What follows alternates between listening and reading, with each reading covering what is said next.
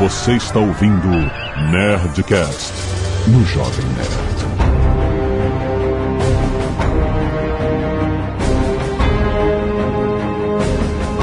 Landa, landa, landa, nerds! Aqui é Alexandre Antônio Jovem Nerd com três caixas para todos dominar. Aqui é Didi Braguinha e eu não sou otimista. Na verdade, eu sou um pessimista preguiçoso. Nossa. Aqui é o Fábio Abou e que saudades do Lanterna Verde. Ah, não. ah, meu Deus. Ah, meu Deus. Eu gostei, eu gostei, eu gostei do filme do Lanterna Verde, assumo. Ah, meu Deus. E da versão Eu gostei estendida é melhor ainda. Porra, Yabu, te amo, cara. Gente, não começou o programa. Agora ainda. somos dois que gostam do filme. Esqueceram como é o Nerdcast. Esqueceu. Desculpa. Aqui é o Rex e toda vez que uma Amazona morria, meu coração doía. Fez riminha no início do programa, cara. Aqui é o Azagal e inacreditavelmente eu gostei. Eu me diverti. Olha! Improvável acontece! Muito bem, nerds! Estamos aqui em mais um Nerdcast do Universo DC pra falar de Liga da Justiça, o filme. Não tem subtítulo, eu que tô falando, que é o filme. Não Unlimited.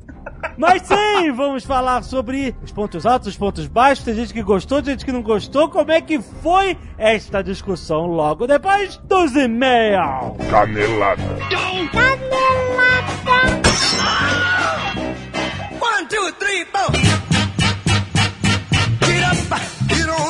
Muito bem, Azagal, vamos pra as falando de mesa e caneladas. Que porra é essa? Porque, caraca, já é uma hora da manhã a gente tá no quarto de hotel, Ah, cara. porque se fosse lá em Curitiba, tu tava gritando que nem um filho da puta às três da manhã. Mas aqui é parede com parede, aqui com o cara, maluco do lado aqui dormindo, maluco. É porque, gente, é, é a semana da. Vocês respeitam, a gente, vocês já sabem, a gente tá aqui. Morrendo. Cansativo, é cansativo. Hoje é é sexta-feira. puxado. Sexta-feira eu já, eu já estarei morto. E, e sábado é o dia mais cheio, mesmo. Se Nossa, prepara. sábado Vai ser foda. Se você me ver sábado, me erra. Não fala isso, Azaghal. sério, Uma maluco. única chance que as pessoas têm de falar com você, tirar uma Me erra sábado. Não, gente, olha Sábado só. a nossa agenda tá muito fudida. Ge- A gente vai estar. isso é verdade. a gente vai estar na Warner. Vê lá a programação. Ó, sim. E, e vai encontrar a gente na Warner. Exato. Mas se eu estiver andando apressado, cabeça baixa, óculos escuros e fone, me erra. Não, então, gente, olha só, é o seguinte, acontece, às vezes a gente tem que se deslocar muito rápido de um compromisso pro outro. não, eu não, só não quero falar com as pessoas. Só... Você fala. Olha, gente, o Azaghal fala com as pessoas. Não, não Só que quero. quando a gente vai se deslocando, aí você vem junto, vem, vem andando junto com a gente. Porque se a gente parar, a galera, entendeu? Vocês já sabem. É. Mas olha só, mas ó, mas a gente tá lá pra isso, Azaghal, falar com a galera. Vamos lá. É isso. Cretino. Eu tô lá pra ganhar dinheiro. Ah, então, mas você não vai falar com a galera? Claro que você fala. gente, o Azaghal é, dá, abre sorriso de orelha a orelha em todas as fotos. Vocês podem ver aí. Vem falar com a gente na SSB. Menos no sábado. No sábado, se ver, vai Sábado pro outro vai lado. Vai Mas- pro outro lado. Mas. sábado. Caralho, Sábado vai atrás do Gaveta, que vai estar lá. Gaveta vai Afonso tá lá. Solano. Isso, é. Diogo Braga. O Beto Estrada não, porque ele já não é mais da galera. Ele... só. Ele não vai estar? Não, ele não grava mais com a gente, não grava mais com a RMG. Ele tá, tá, tá paralelo. Ai, vamos lá, vamos lá. Muito bem, Azagal. Hoje nós vamos falar. Você tá falando alto pra caralho, você Peraí, sabe, né? Você tá preocupado com o lâmina da lâmpada? Desculpa, desculpa. O vizinho aqui, vizinho do outro. a gente não tá dormindo. no Coçando, a a gente- tatuagem tá coçando pra caralho. Será que. Sua tatuagem tá coçando? É. Tu pegou um bicho na tatuagem Não aí? sei, será que a tinta tá fudida? Será que eu tô com alergia à tinta depois de sei lá quantos anos? Impossível, Acontece isso, gente? cara. Mas ó, olha só. O que eu ia falar? Bom, E-mail, gente. Tá lendo os e-mails. Cara, eu- eu tô muito preocupado. Vamos lá. Você tá indo pro Essa caralho. semana, essa semana tem tá que, te de- de- tem que digitalar. Digi, tem que Aí, cara. tá, tá todo mundo indo pro caralho. Tem que digitalizar o. Caralho. Tem que digitalizar o Jovem Nerd urgente, porque daqui a bom. pouco tu vai estar na cadeira de roda babando. Vamos, vamos lá. Azagal Jaqui, hoje nós vamos falar de Liga da Justiça. A galera pediu e a gente achou que valia a pena conversar sobre Liga da Justiça. Afinal, o filme é altos e baixos. Certo. A gente gostou, mas o filme é altos e baixos. Vocês vão ouvir aí a toda a opinião da galera no Nerdcast. Mas hoje, já que estamos falando de Liga da Justiça, vamos falar também da edição especial Liga da Justiça Bozana, Zagal. Tô falando muito alto, né? Muito bem, olha só. Você sabe que no, no filme Liga da Justiça você aprende que não salva o mundo sozinho. Afinal, come together right now. Muito bem, então começa de todo tipo. Aliás, você sabe, essa é outra ação golpe atrás de golpe, uma luta que não acaba só para proteger a humanidade. E você sabe que todos esses heróis têm um aliado para garantir que eles também estejam sempre protegidos. Aham. Quem é o aliado? Que esse protetor de heróis, da onde ele vem, pra onde ele vão, saiba nesta sexta-feira no Nerdcast. Estamos falando dos antitranspirantes Bozana, Zagal, que protegem os heróis e todos nós por até 72 Olha horas. aí, amigo. É, Agora você pensar, o, o herói usa aquela roupa de lycra? porra, Não, você imagina. Você imagina o Cezoide. Do Flash. Ah, exatamente. Você imagina, olha só. Além das fragrâncias Batman e Superman, eles trouxeram agora a nova fragrância do The Flash, Hum. que é o cara que precisa de muita proteção porque é muita correria. Metabolismo acelerado é Exato, complicadíssimo. Exatamente. Então essa linha ficou mais completa. Linha aqui, olha só. Design que parecem figure arts dignas de ser colecionadas por nerds que amam todas as coisas relacionadas a heróis. Dá uma olhada no canal do YouTube de Bozano. Tem o trailer desses produtos. Olha só, os caras fizeram uma parada cinematográfica. Ó. Tem link no post pra você ver. E olha só, Bozano está convocando um desafio para os nerds. A gente fez umas fotos no Instagram, os boomerangs. E eles estão desafiando os nerds também para fazer o mesmo. Olha. Fazendo seus boomerangs com a sua linha, Bozano, seu, a sua fragrância preferida. Flash, Batman, Superman. Qual será o cheirinho do Batman? Morcego. Não é morcego, gente. O cheiro natural dele é, por isso que ele usa Bozano. Mas é isso aí. Mande nas suas redes sociais com a hashtag Bozano Liga da Justiça. A edição especial Liga da Justiça de Bozano dá super proteção para qualquer ação. E agora temos também falar sobre investimentos. Olha aí, final de ano, início de ano, promessas, o que, que eu vou fazer com o meu dinheiro, como vou investir para o ano que vem. E estamos falando da Warren, Warren. Azaghal. Exatamente, que tem praticidade, facilidade segurança. Não precisa entender de investimento para começar a investir. Ó. Como que eles fazem isso? Porque às vezes, é porque, caraca, eu não entendo nada de CBD, de, sei de tesouro direto. Juros tal. compostos. Juros compostos, exatamente. E a pessoa fica com medo de investir seu dinheiro. Mas não é isso. Os caras prepararam uma plataforma especialmente para quem não entende. Já tem mais de 15 mil clientes e 90 mil objetivos criados. Quer dizer, você entra lá e você vai respondendo um questionário, certo? Para o sistema entender qual é o seu perfil. E aí depois ele pede para você criar um objetivo, uma meta. E na San Diego Comic Con, por exemplo. Ir na San Diego Comic Con esse ano, né? Quero juntar dinheiro pra viajar, comprar um videogame, o que seja. E olha só, não precisa ter grana alta pra fazer isso. O investimento inicial mínimo é de 100 reais. Olha. É um dinheiro de, de quê? De Cachaça. essas cachaça que tu tá comprando. Dinheiro de pinga. Mas então, 100zinho. E você pode investir quanto e quando for Uma ida, melhor uma, ida uma ida ao cinema com a namorada sem pila. Não, com crush. Ninguém vai com a namorada mais. E olha só, liquidez. Isso é outra coisa muito importante de investimento. Ou seja, você precisa. Você não fica com o dinheiro preso seis meses no investimento. Surgiu imprevisto. Um ano. Preciso Surgiu- da minha grana de volta. Preciso da minha grana de volta e no máximo três dias úteis ela tá de volta na sua conta. Ó. Aliás, falando de conta, você não precisa, isso acontece com muitas corretoras de valores, você não precisa abrir uma conta lá, cara. Você vai usar a sua própria conta bancária e o Warren vai tratar dos seus investimentos diretamente. Ou seja, quer resgatar o dinheiro do investimento, ele volta para sua conta que você já usa hoje. Isso porque a Warren acredita em uma nova geração de investidores que quer mudar a forma como nos relacionamos com dinheiro. Aliás, outra relação muito boa com o dinheiro da Warren são taxas baixas e bem claras para o consumidor. A Warren só cobra 0,8% ao ano Ó. de taxa administrativa. por- Ao ano? É, ao ano. zero. Ao ano? É, isso aí. 0,8% ao ano? É, rapaz. Não, tá certo isso? tá certo. Caraca! Não é? Excelente. Vai lá, cara. Vai definir o seu perfil. Tem link aqui no post. Você conversa com a Warren. Tem um chatbot. Olha, conversando sobre chatbot. ele descobre o seu perfil de investidor, ou seja, ele busca as melhores soluções de investimento para você e especificamente para você, Azaghal. Ó. Tenta. Vai lá descobrir como é que funciona. Tem link aqui no post, rapaz. bit.ly barra jovem Warren.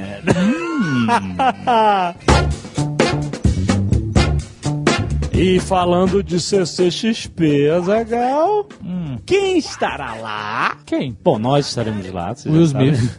Will Smith também. Nós estaremos na CCXP com o Phineas. Ah, que notícia doce. Que doce momento.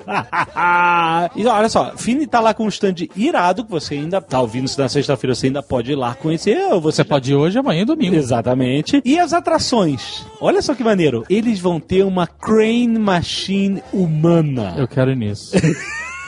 Eles olha, falaram que dá. crane, que a gente pode que É. o nosso peso É. aguenta? É. O que que é a crane machine? É aquela mãozinha que te pega. É aquela maquininha que você vai lá e The Claw. desce, desce aquele gancho, aquela garra e É, nunca é. pega nada, né? Exatamente, olha só, a pessoa é içada por um guindaste. Ah, isso é legal, porque normalmente uma crane machine você nunca pega nada, né? Fica fazendo carinho no. no- Exato. Faz o carinho no ursinho de pelúcia e não pega nada. né? Exatamente. Mas esse, meu amigo, você é a garrinha. Exatamente. Você é içado por um guindaste. E aí ele te coloca dentro de uma piscina cheia de fine, meu Deus. E aí você, a responsabilidade é tua. Se tu quiser fazer carinho no fine, tu faz.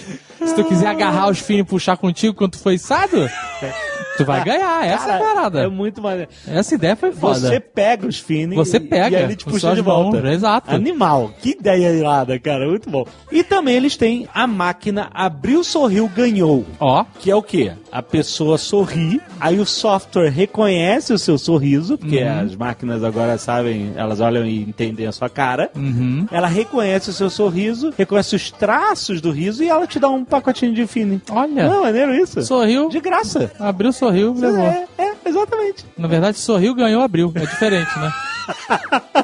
Aliás, a Fine vai ter também uma loja lá, um stand com produtos licenciados de marca e para você comprar suas lembranças, seus momentos doces da Fine na Um CCXP. regalinho, saudade do regalinho. Saudade do regalinho. Aquele regalinho que tem um açúcar fundo. Hum, Nossa que delícia. senhora, é muito bom. e olha só, olha só, também vai ter uma roleta na loja da Fine, onde, para compras a partir de 30 reais em balas na loja, a pessoa pode rodar e concorrer a prêmios. Olha aí, tu Azaghal. compra a bala e ainda pode ganhar a parada. Tu roda a roleta. Puta. Roda a roleta aí, Léo. Melhor do mundo. então, gente, não deixe de seguir a Fini no Twitter, arroba MundoFini e acompanhar toda a cobertura da Fini na CCXP. Hashtag Fini CCXP, rapaz. Ó. Vai encontrar a gente lá. E se você não quiser ouvir os recados e e-mails do último Nerdcast, você pode pular diretamente para... 23 minutos e 27 caixas da mamãe. Azagal, quero agradecer aos nerds que doaram sangue mais uma vez. Vocês que doam sangue salvam vidas de pessoas que estão precisando muito, muito de transfusões de sangue. Num Se- momento desesperador. Exatamente. Pra, Fim de pra, ano, fim a de mesma ano. pessoa não, né? Que ela tá morrendo e não tá sabendo tá Não tá sabendo que tá morrendo. Mas os familiares, Sim, né? e depois sim. a pessoa, se ela não morrer, ela vai ficar muito satisfeita. Olha, gente, muito obrigado ao Conrado Quintero, ao Hugo Aquio, ao Williams Castellan, Elder Salles, Giliard Gomes, Luiz César de Oliveira, Fabiano Neto, Sahur Aguiar, Rafael Adnet, Breno Riba, Tiago Bianchini, Vitor Matheus Rocha, João Galvão e Vitor Quintes. Muito obrigado, galera. Também temos as pessoas do Scalpo Solidário, Noelle Cruz, Nayara Lenzi, Bianca Montanari, Alan Yusk, Luísa Schmidt de Agostino. Muito Olha. obrigado a todos vocês que doam cabelos. Valeu, galera. Também quem é doador de órgãos e medulas e córneas. Sim, todos Né? os doadores. Temos aqui a arte dos fãs, temos a Tatu Blue Hand por Felipe Bombana. Olha aí, ficou bonita. Ainda Recém-feita, tá vermelha ainda. Caraca, tá parecendo. Tá quase parecendo uma montagem, será que. Mas não é, né? Você não sabe, ela não tá muito lisinha, não sei, às vezes realmente o cara mandou bem. Porque ela tá muito retinha aqui embaixo, será? Será que é mesmo? Claro que é, cara. Tem tatuagem que é só isso, linhas retas. Caraca, não, mas é porque ela tá reta aqui, ela tá reta aqui, ela não devia estar moldando no braço? Não sei. Ah, pode ser uma montagem, mas por que o cara faria isso? Não sei. Deixa, cara. é, ele tá vermelhinho aqui, então. Seria uma montagem não mongol. Se é uma tatuagem é maneiro. Não, Felipe Bobanda, valeu. Valeu. Temos também o Faceless por Paulo Henrique Paludete. Aliás, ele mandou Nialatotep, William Farda, que na verdade é Thomas Farda, Dedon Azagal, Billy, mandou todo mundo. Também tem o Azagal por Phil Dias. Esse ficou muito ficou maneiro. cartunzaço. Cartunzaço. Irado, né? Quem, pô, quem me dera ter esse bigodão? Ficou legal. E também o Phil Dias mandou o Jovem Nerd de Mago, olha aí, Olha muito aí. bom. Irado, cara. Também queria ter esse bigodão aí. Valeu, galera. Luciane Ventura, 22 anos, estudante de comércio exterior, São Paulo, SP. Esse não é meu primeiro e-mail. Tá seguindo a regra. Olá, Alexandré e Azagal. Escutando o último Nerdcast sobre promessas de ano novo, não pude deixar de lembrar o texto Curas para a Ressaca, escrito pelo ilustríssimo autor Douglas Adams, que pode ser encontrado no livro Salmão da Dúvida. Olha. O texto fala sobre o porquê de não conseguirmos cumprir ou lembrar das nossas promessas de ano novo. E fala também sobre a excepcional usabilidade da expressão ao que tudo indica.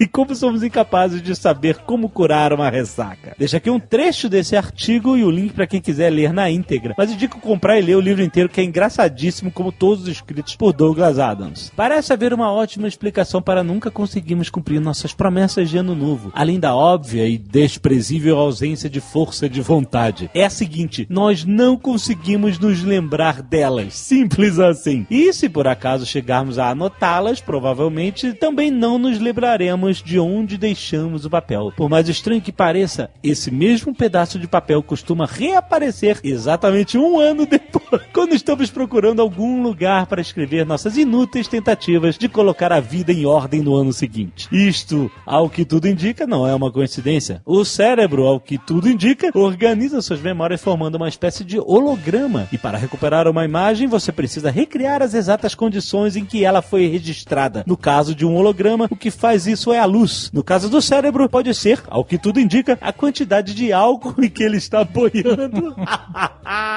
Robson Dal Bosco, 27 anos, psicólogo Curitiba. Hum, aí eu já fico meio. Já, já, já tá É. intimidado. Eu tô precisando de psicólogo pra. Tá precisando? Por causa bariátrica, tem que fazer, né? Tem... Ué, mas você já não tinha um psicólogo? Não, não Tá marquei, caro? Eu não marquei. Tu marcou o teu? Não, ele falou por eh, três meses depois. Esse é psiquiatra, amigo. Mas eh, tá- dá mesmo. Não, é completamente diferente. O psiquiatra não, o psicólogo que é médico e te dá remédio? Não, o psiquiatra, ele olha pra você, te julga e te dá um remédio. O psiquiatra, ele olha pra você, ouve- tá- finge que tá te ouvindo, te julga e manda você embora Você quando acaba tá- o tempo. Gente, eu sei que não é a mesma coisa, eu tô de sacanagem. Mas olha só, você tá indo no psicólogo e no psiquiatra? Eu fui no psiquiatra e me deu um ansiolítico. Ah, Que a portuguesa diz que me melhorou um milhão de vezes. tu mudou mesmo. Por que, Jovem Nerd? Eu Tu deu uma mudada. Em que Tu sentido? tá mais, tu tá mais feliz, cara. Sabe que eu vou falar um negócio? Eu sinto falta da minha fúria. Só faltava essa. Só É. manda essa pro teu psicólogo. O Rock Balboa, ele tem aquela fúria. Sim. Se não tivesse a fúria, não tinha Rock 6 tá bom. Que é o melhor filme da franquia.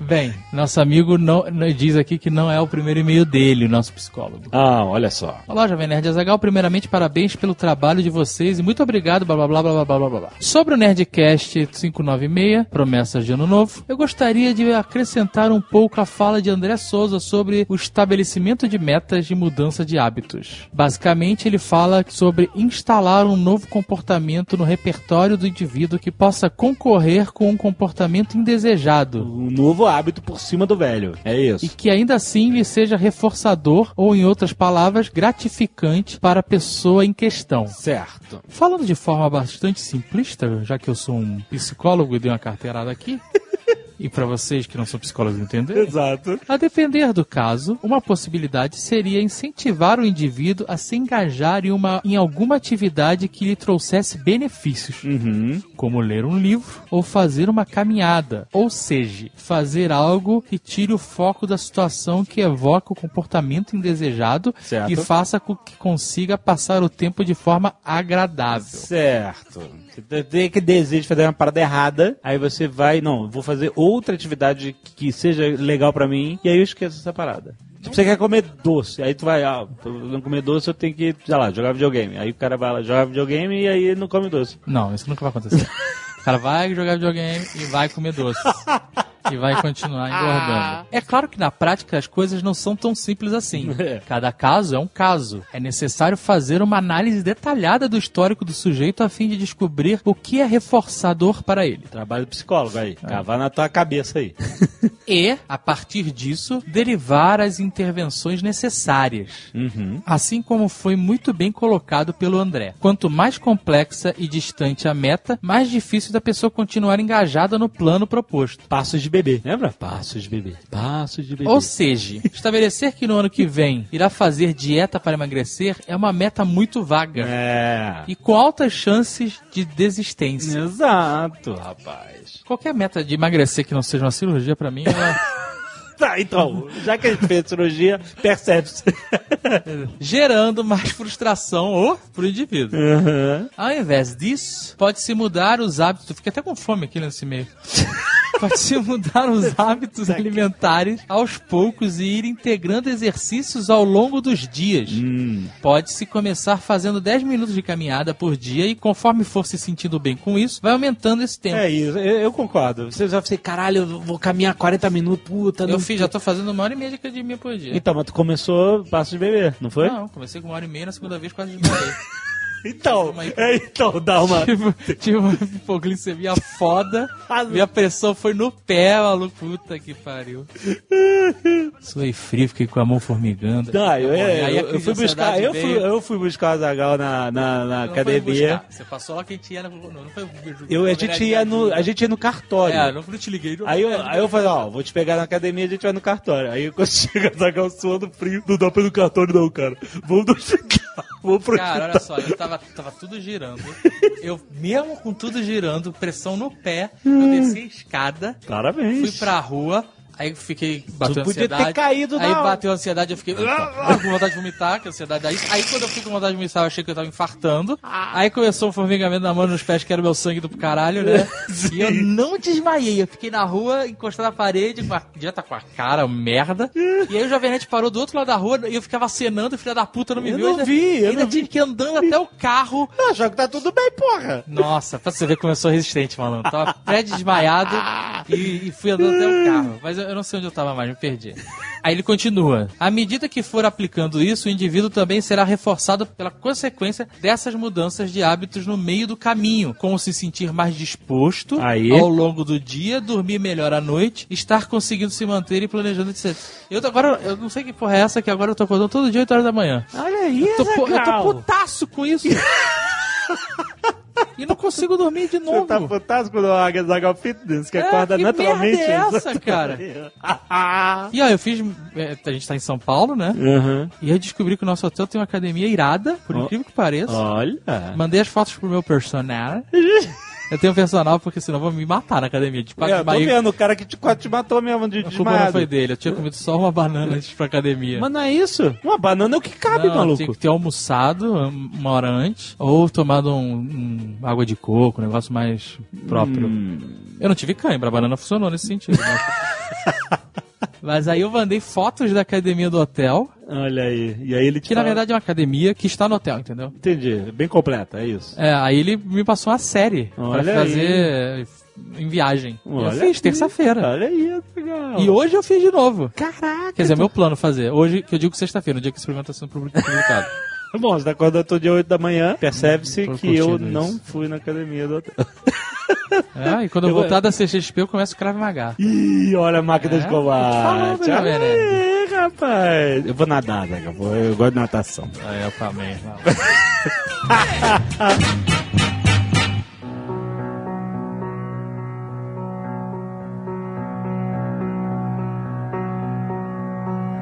Everybody knows that the dice are loaded. Eu gostei, a Zagal gostou. Eu, eu gostei, mas assim, não é o melhor filme do mundo. Não. Porque, não, porque hoje é Isso que a gente vai 880. discutir. Se você gostou, você tem que defender até a morte. Ah, é. Se, Se você não gostou, você tem que odiar, mandar e-mail de hate pro diretor. Exato, exato. Sabe qual é? Fazer o cara sair do Twitter. É, exato. é. Ameaçar de morte. Então eu gostei. Eu sei que tem problemas no filme, mas eu gostei. Eu, eu me diverti durante o filme, me É. diverti, saí do cinema falando legal. É, feliz. Olha só, olha só. Eu, eu- eu desafio vocês aqui a encontrarem problemas válidos nesse filme. Ih, Didi, já sabemos. Defina problema válido.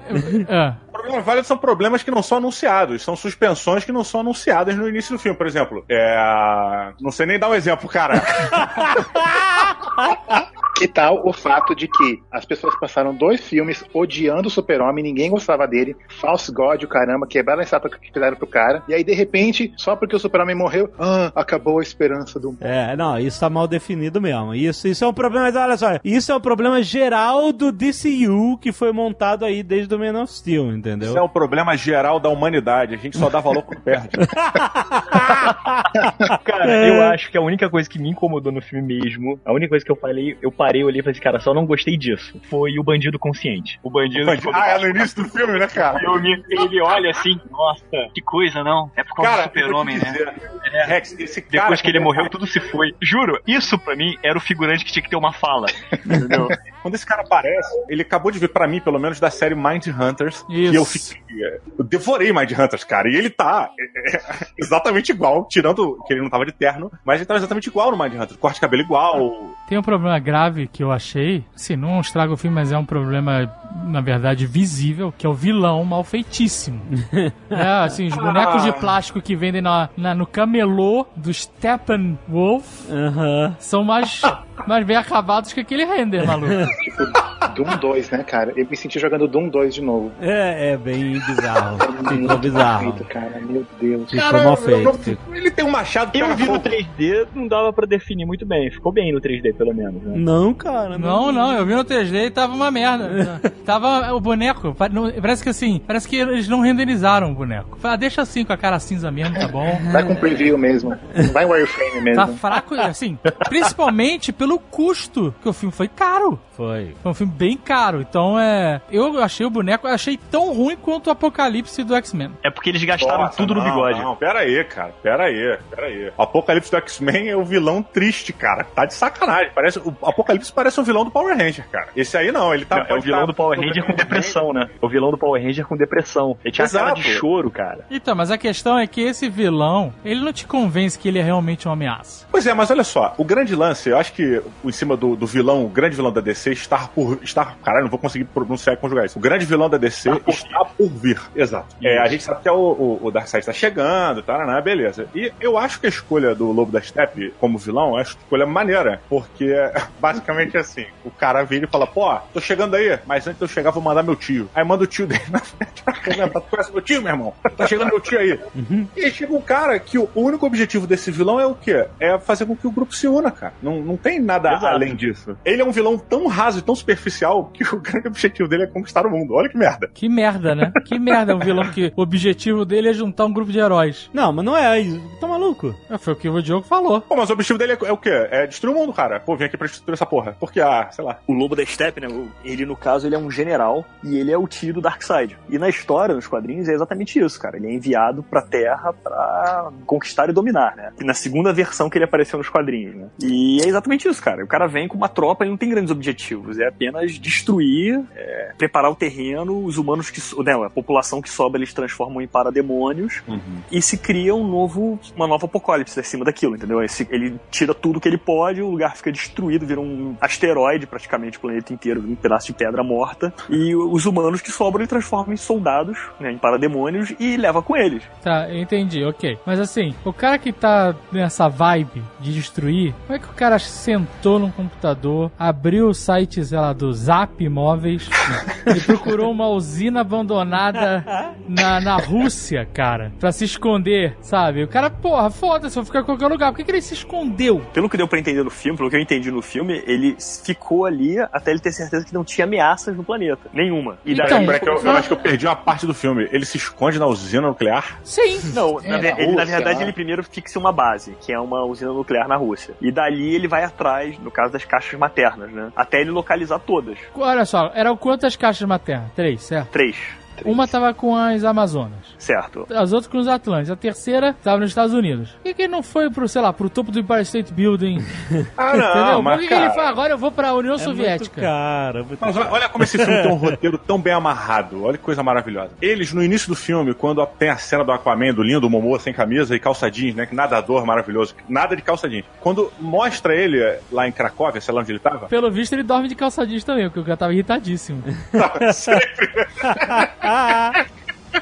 Cara, ele no início do filme, o Momoa, ele vira e fala, cara, aí o Batman fala, pô, o que você tá falando aqui, cara? Que porra é essa? Pá, pá, pá, aquele diálogo absurdo. E ele fala, cara, eu tô aqui porque o mundo todo esqueceu essas pessoas, mas eu não esqueci delas, eu vim ajudá-las. Então, tipo, ele já prepara esse terreno pro vilão. Ele fala que isso aqui é um lugar esquecido, vai me- me perturbar enquanto eu estiver fazendo minhas traquinagens científicas aqui, tô tranquilo, o pessoal vai ter que me achar pelo mundo. Então é local pra ele se esconder e preparar tudo que ele precisa pro grande finale. Essa é a explicação. Roteiro amarrado, sem problemas por enquanto. Eu eu não consigo, eu não consigo achar amarrado o cara que lutou contra Batman, com a mina, lutou contra todo mundo, pegou o míssil do Batman, segurou e tal, e aí ele, sabe, agora eu vou lá pros confins da Sibéria, sei lá da onde que era aquela merda, ficar dentro dessa usina, numa cidade que não tem celular, que não tem internet, não tem porra nenhuma, escondidinho, fa- ah, sei. Cara, mas olha só, ele tem a caixa materna dá o teleporte, né? Dá o famoso é, boom tube, né? Tubo de explosão. Ele pode ir pra qualquer lugar, então qualquer lugar que ele fique isolado e que ele possa segurar o exército dele é ótimo. Ele não está aqui para conquistar. Ele primeiro precisa das caixas maternas pra isso. Então por que ele vai perder tempo lutando com o planeta, Exato. entendeu? Com um número reduzido de soldados e tentar enfrentar um planeta inteiro que provavelmente vai se unir contra ele mesmo se não tivesse os heróis, mas teria o resto do planeta inteiro pra lutar contra o cara. Quando ele só precisa pegar as caixas. Assim que ele pegar as caixas, o resto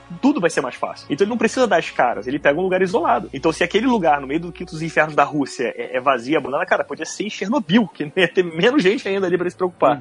Entendeu? Qualquer lugar isolado pra ele tava bom. Eu não vejo problema o cara escolher uma. Ah, isso é coisa de vilão de história quadrinho, maluco. Eu acho que o argumento que vocês usaram, tá? Resumindo o argumento inicial que vocês falaram do CG, basicamente o que vocês disseram pra mim, ah, o vilão é feio. Pelo amor de Deus. Não, não é que é feio. Ele é mal. É é ele, feio, ele tá cara. mal feito. Tava feio. Não, não, é feio feio. sou eu, malandro. Mas então assim, criticando estética pra É caralho. boneco, boneco, cara. Isso você, você consegue ver, não é real, entendeu? É muito CG. Claro que não é real, é alienígena, cara. Não, caralho, mas você, mas você, Fio do Darkseid, porra. você não sabe a diferença entre uma coisa bem renderizada e mal renderizada. Uma coisa que tem textura, vida, essas coisas. Porra, você já viu o tio do Darkseid? Isso o cara foi realmente assim. Boneco, boneco, boneco chinês. Sabe qual que é o meu ponto, cara? Tem tanto vilão melhor da DC, cara. A DC é conhecida pelos vilões, sabe? Tinha, sei lá, cara, o Brainiac, o Adão Negro. Não, Adão Negro vai, vai vir depois, com The Rock. Mas o- olha só, Yabu, no meu, Vou ponto de vista, tá? Steppenwolf, cara. Pois é, mas do meu ponto de vista, tá? O Steppenwolf nos quadrinhos, ele foi um inimigo da sociedade da justiça. Ele foi um inimigo que veio com a primeira ameaça, entre aspas, a primeira ameaça alienígena. Peraí, da É, sociedade e- ou da Liga? Não, ele, ele, na verdade ele apareceu na Sociedade da Justiça, que depois virou a Liga da Justiça, entendeu? Ele apareceu exatamente pra conquistar, pra dominar e tudo mais. Ele foi uma primeira ameaça, mas uma das primeiras ameaças intergalácticas que veio com essa questão de domínio e trazendo os novos deuses pro universo da DC. Que antes era uma coisa isolada do Jack Kirby e depois ficou parte do universo DC. Então, o beleza, o cara teve essa ameaça global. Outros inimigos estão muito ligados a um personagem específico. Então, você botar o Coringa ou o Lex Luthor, eles estão muito ligados aos seus personagens principais. Super-Homem, Batman, O, Ah, mas sei lá, o Brainiac, por Lobo... exemplo. Pois é, mas o, o Brainiac ainda é ligado com o Super-Homem. Nos quadrinhos, Mas o Brainiac é um né, inimigo cara? do Super-Homem, é, do universo do, do Super-Homem. Mas não importa, é- é, a Liga enfrentou todos esses caras juntos. Mas, Mas eles É, querem o é trazer, que tinha eles gente querem melhor, trazer cara. o grande vilão da DC Comics, que é o Darkseid. eles não fizeram nenhuma menção a Darkseid, a não ser no Batman vs Superman, que aparece Superman. aquele sonho dele com lá com o Ômega no chão, né? Mas nesse filme que era, eu achei, esse filme a gente vai ver alguma coisa que demonstre um plano maior e tal. E eu até achei que o Darkseid ia aparecer no Easter Egg, mas sei lá, os caras não quiseram falar, ah não, a gente não quer copiar a Marvel em tudo também, então não vamos a- apressar as coisas, entendeu? Eu senti falta dessa construção Não, e do outra universo. coisa, esse nome Steppenwolf, que herói com nome merda, que vilão com nome merda, cara. Fala sério. Cara, é anos 70, né, cara? Porra. Mas então, escolhe outro, escolhe outro com nome melhor. O nome do cara é Darkseid, porra. Mas É, Darkseid é, é ridículo também. é melhor, é melhor que Steppenwolf, que o lobo da Steppenwolf é muito índio. Porra, e, e a vovó? E a vovó? Ah, a um vovó vilão- Bondade, né? Exatamente, cara. Tem um vilão Vovó da- dos novos deuses que é a vovó Bondade. Porra, Sério, eu não tava sabendo dessa. sério, eu tô te falando, Ah, exatamente. tem Brainiac, tem Miss Split. Não, galera, mas olha É. só. Deixa eu O defender que, eu tô, o que eu tô querendo dizer, só um minuto, o que eu tô querendo concluir é o seguinte: o lobo da Steppe, ele é um inimigo da liga e é um prenúncio de um inimigo maior. Uhum. Entendeu? Qualquer outro vilão que ele fosse colocar estaria muito ligado a heróis individuais. Por Não, mais é que a que liga acaba se juntando pra Cara, derrotar o tinha o Brainiac, por Calibac, exemplo. cara. Se eles quisessem botar um inimigo pra liga, eles podiam botar o Starro, que foi realmente o primeiro inimigo da liga, sabe? Sabe? E que era uma invasão alienígena e tudo mais, também, no mesmo formato, só que tipo assim, o Starro não obedecia a ninguém. O Starro vinha pra dominar o planeta inteiro, transformar a sociedade numa coisa meio invasores de corpos, né? Deixava todo mundo é, numa mesma consciência, depois ele ia pra outro planeta e ia fazendo isso em planeta em planeta, transformar o universo inteiro numa consciência só. Tem Qual é muito daquele macaco que fala, né? que é inteligente pra caralho? Brod. Brod. é. Brod. Aí um vilão maneiro. Tudo bem, tem o Brainiac, tudo bem, que é o vilão do Super-Homem, né? Mas o Adão Negro, por exemplo, que inicialmente era o vilão do Capitão Marvel, mas pô, o personagem é tão legal e tão carismático que acabou virando inimigo, tipo, de todo mundo, sabe? E... Cara, deixa eu botar um ponto que talvez seja interessante. E eu não concordo com que o Steppenwolf não precisava. É um vilão ruim. Eu acho que ele cumpre a função. Mas eu vou botar um, um- um personagem que eu acho que seria um, um vilão muito bom pra esse filme da Liga. Seria o próprio Superman. Você tem um prenúncio disso, uma brincadeira com isso e depois passa. Imagina se o Superman fosse o vilão da parada. Eles têm que se juntar pra combater não, o Superman. Não, coitado do Superman, cara. Já tá cagada a morte dele, já tá. Pô, já, aí não precisava nem usar o CG, pode deixar ele de barbicha que ia ficar errado. Ele é do mal, né? De bigode. Mas o ruim disso, cara, é que já tivemos dois filmes que você nenhuma vez é apresentado um super-homem, assim, né, heróico, como foi mostrado antes. E você ainda transforma ele em vilão, aí você começa a entrar no universo do Injustice É, que tem é, do, do videogame, entendeu? Exato. E aí deixa de ser o universo que a DC tá querendo trazer.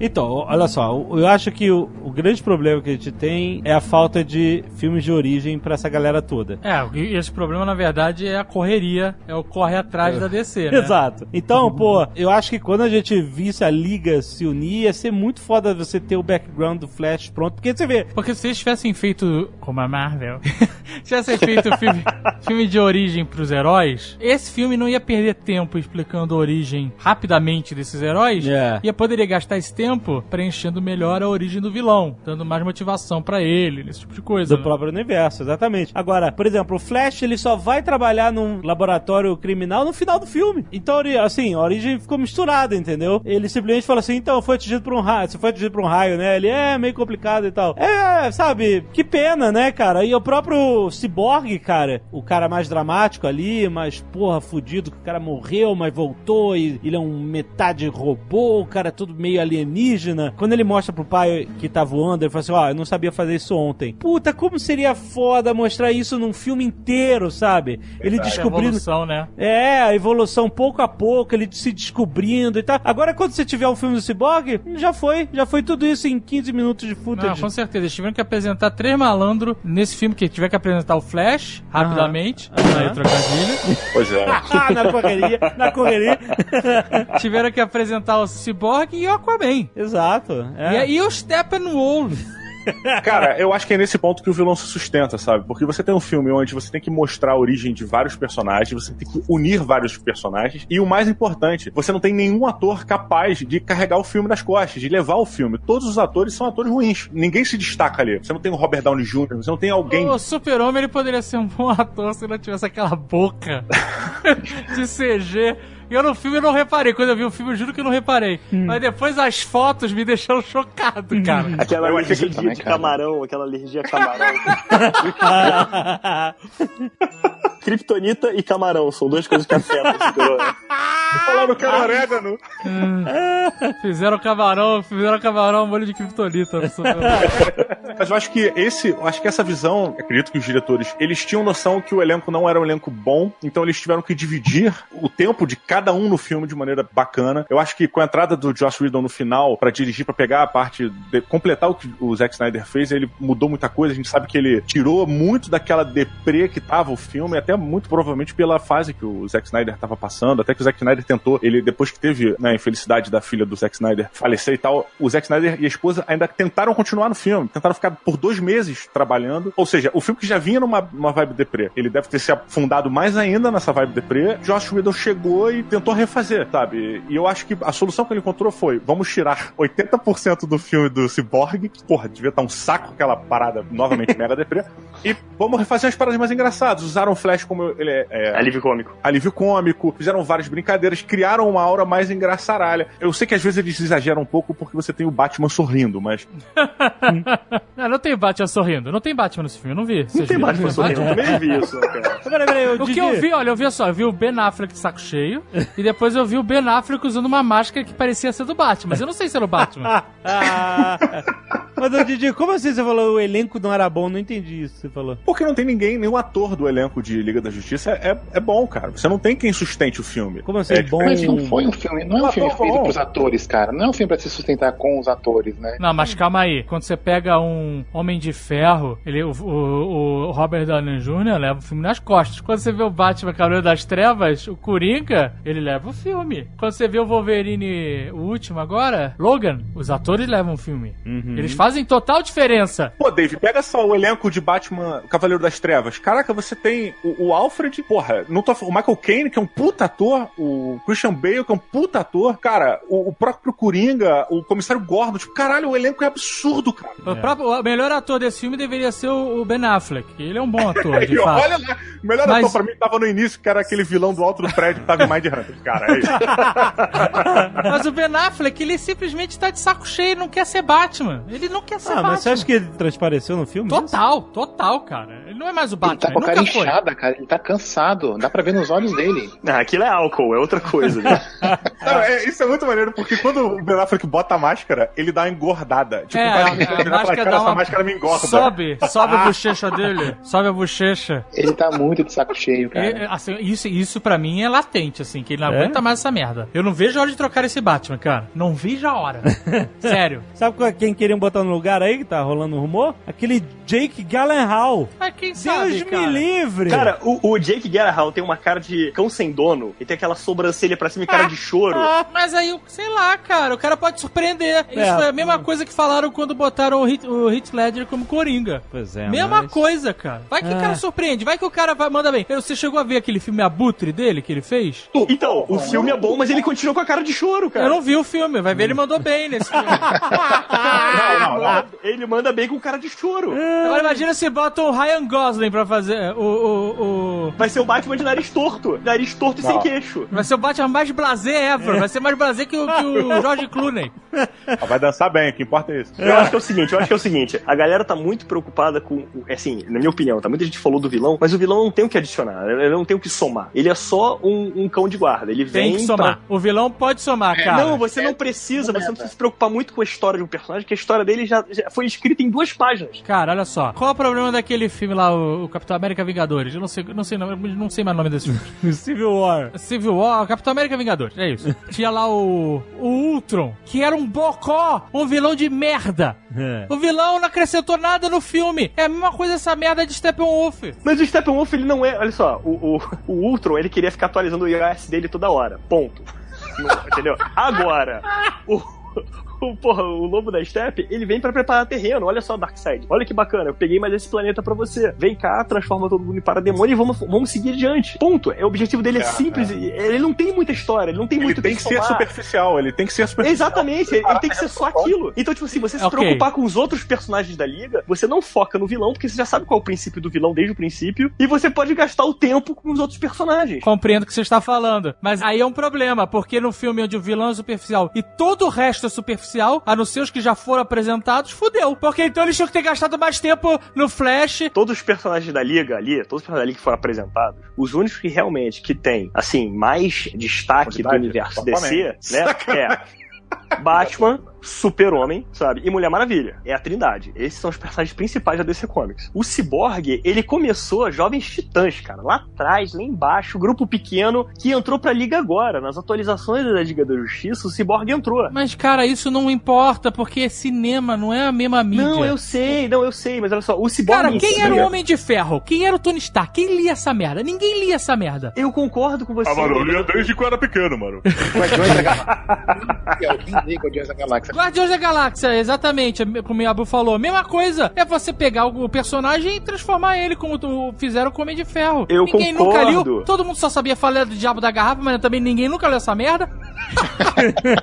e, todo- e agora todo mundo é fã da porra do Homem de Ferro. Não, eu concordo com você. Muito do Homem de Ferro veio pelo John Favreau e o Robert Downey Jr. Eu concordo contigo, entendeu? Mas foi um filme do Homem de Ferro. Eu não acredito que, se você fizesse um filme dos Vingadores, botando o Robert Downey Jr. no primeiro filme dos Vingadores como o Homem de Ferro, ele teria o mesmo apelo. Mas foi o que o Alexandre falou, o problema da falta das origens dos heróis. Então, exatamente, você fez um filme de origem pra explicar o personagem, pra introduzir ele no universo. É diferente. Você pode criar todo um destaque em cima. Mas você concorda e trabalhar isso muito Robert bem. Downey Jr. Só que o Cyborg em si é um personagem, assim, ele é um personagem da liga agora, mas ele é um personagem que não tem muita história. Era um jogador de futebol americano. Cara, de novo, você pode criar outra mídia. Você pode pegar um personagem desse e fazer um filme dramático. Enquanto o filme do Flash vai ser mais cômico, e quando eles entrarem no filme da Liga, o filme vai se equilibrar. Vai ficar, entendeu? Um filme, o o cara é mais dramático, pesado, aí vem um Flash do alívio cômico, entendeu? Dá pra fazer um filme de um cara que era atleta, perde tudo. Porra, o cara quando volta com a caixa materna e os implantes, imagina todo o sofrimento eh, que ele vai ter que passar pra se adaptar, rejeição, de não querer viver assim, depois descobrir as possibilidades. Porra, é, Ajudar alguém, aí ver que ele. Dá pra né? explorar, cara. Dá pra explorar muito melhor que, por exemplo, o Homem de 6 milhões de dólares.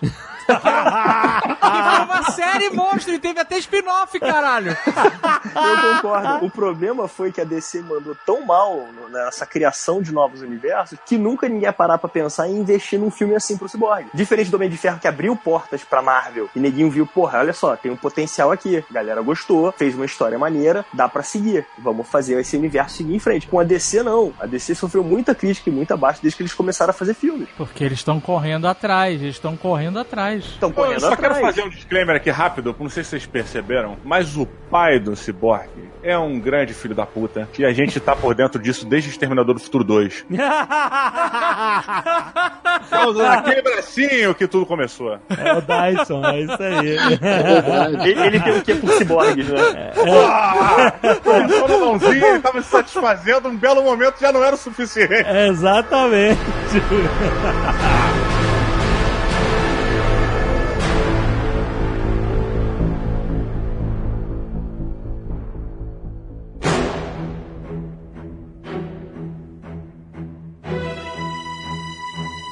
que eu gostei do filme é que tem também, tem pra quem curte, assim, o universo DC e os personagens. Começa bonito, Rex. Fala, você tá falando bem do filme maneiro. Fala assim, porra, outra coisa que eu adorei. no filme. mais empolgação. Uma coisa que eu gostei muito do filme, cara, muito. Isso, porra. Fã, que é Sir. Vocês hoje, eu já tô puto aqui nessa porra desse programa, porque vocês não chamaram o Fábio Abu, vocês chamaram a bufobia. Porque o cara tá triste, tá dark. Ah. É a versão Snyder do. Fábio. É, Total. é, Fábio Snyder. Então, o que eu gostei quando o Flash fala assim, ah, eu gosto disso, daquilo, e eu falo linguagem dos sinais, de gorilas. Tem a referência pro Grodd aí, que é o macaco, que é o inimigo do Flash. Muito bom, cara. Muito bom, cara. Sabe, são umas Hum. pontinhas soltas, assim, que são bacanas. Cara, e tiveram várias. Essa do macaco, eu olhei pro lado e falei, caralho, tu, tu, tu. Não, não, não percebeu, droga. Peraí, é, é- é que eu, não, eu não- realmente nunca li muito DC, só li a Batman. O inimigo do Flash é um macaco. O Gorilla Grodd. No Ele é universo, legal, da, cara. Mas ele, ele, ele- Ele tem poder telepático. Né, no universo da DC, você tem uma, uma cidade na África que é fundada por gorilas é, inteligentes, que tiveram contato com, alien, com tecnologia alienígena, e eles formaram uma cidade de gorilas. E o Grodd, ele tentou ser um ditador, entendeu? Ele tentou ser um cara usu- um que usurpou, tentou usurpar o treino, o, o treino, olha isso, o treino. o vocabulário do Rex. tá a cabeça do Rex tá. Você tá cabeça pra baixo? Você vai fazer Ele aquela. gravou com o Léo Stronda hoje, cara. Tá fazendo aquela Sharon Way, né? Way na gravação, cara. Cheirar cacau, cheirar cacau, que é a moda agora. Que cheirar cacau, é cheirar canela. Não, cacau em pó. Ah, é? Bem, qualquer uma das duas coisas é exótico. A minha única pergunta sobre isso é: ele fuma?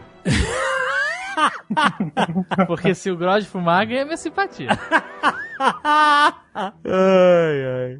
que parece que ele não entrou no corte final, que fazia uma menção mais direta às Antenas Verdes, dizendo que, que a Terra agora estava sem, sem as Amazonas, sem os Atlantes e sem os lanternas.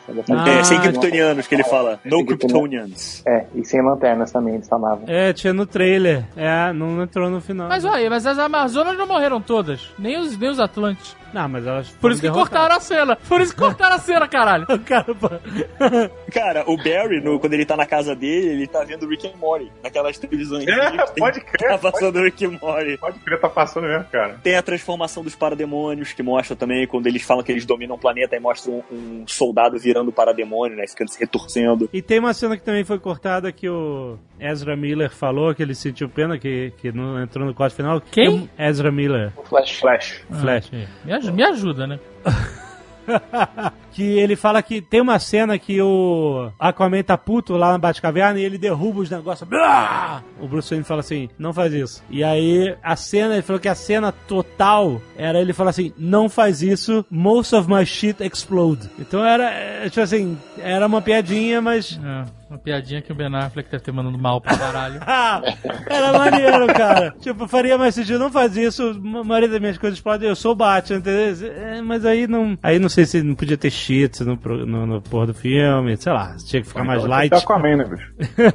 Vocês Sim, ficaram bolados de ser o Barry Allen? Então, é estranho, né? Porque eu até comentei no Nerd Office, ele parece muito. Tem muito o clima do, de Wally West, né? De ser mais jovem, de ser mais novato, de ser piadista e etc. E ele é o Barry Allen, e só no final é que ele vai trabalhar no laboratório, né? Então é, é, ficou meio. Mas é outra mídia, né, cara? E realmente, imagina se fosse o cara. Precisava de um alívio cômico. E foi ótimo. Funcionou. Não, foi ótimo, mas tipo, precisava ser o Barry Allen, não sei. Só Ah, o cara, nome. é só um nome, just a name. Ah, tem uma hora também que o Alfred fala dos pinguins que explodiam, né? Ah, que se preocupar, né? a vida era mais fácil, né? Isso. É, a vida era mais fácil. Aparece também o, o símbolo da Ace Chemicals quando eles estão em cima do prédio da, da polícia. O que, que significa isso? Ace Chemicals foi onde o Coringa caiu e se tornou o Coringa quando É ele era de vermelho. Filme original, é verdade. Ô, louco, meu. Um detalhe que eu achei interessante foi que, tipo assim, quando eu vi o primeiro visual do Cyborg, eu achei escroto, bem escroto. Eu não curti. Porque, é, porque eu não curti nem um pouco, porque ele tava todo meio que amassado, meio. Parece o meio... Megatron, parece o Megatron. Exato, exato, igual o Megatron. E no final, quando ele começa a entender a tecnologia dele, quando ele tá com o pai no laboratório, né? Ele começa a ficar uma forma mais orgânica É, né? Ele bota uma carenagem, ele bota uma carenagem no. pra vender bonequinho, sabe? Ele faz o peito, aquele peito mais parecido com o do desenho. Isso, ele, ele O altera a, a forma dele, né? Tipo assim. É, eu acho mais interessante. E usa o logo que o Lex fez. Exatamente. O branding. O maior poder do Lex é, É. isso, né? É por isso que ele tinha que ter uma rede social. Tem- Imagina, o filme, o próximo filme da Liga da Justiça é contra o fake news.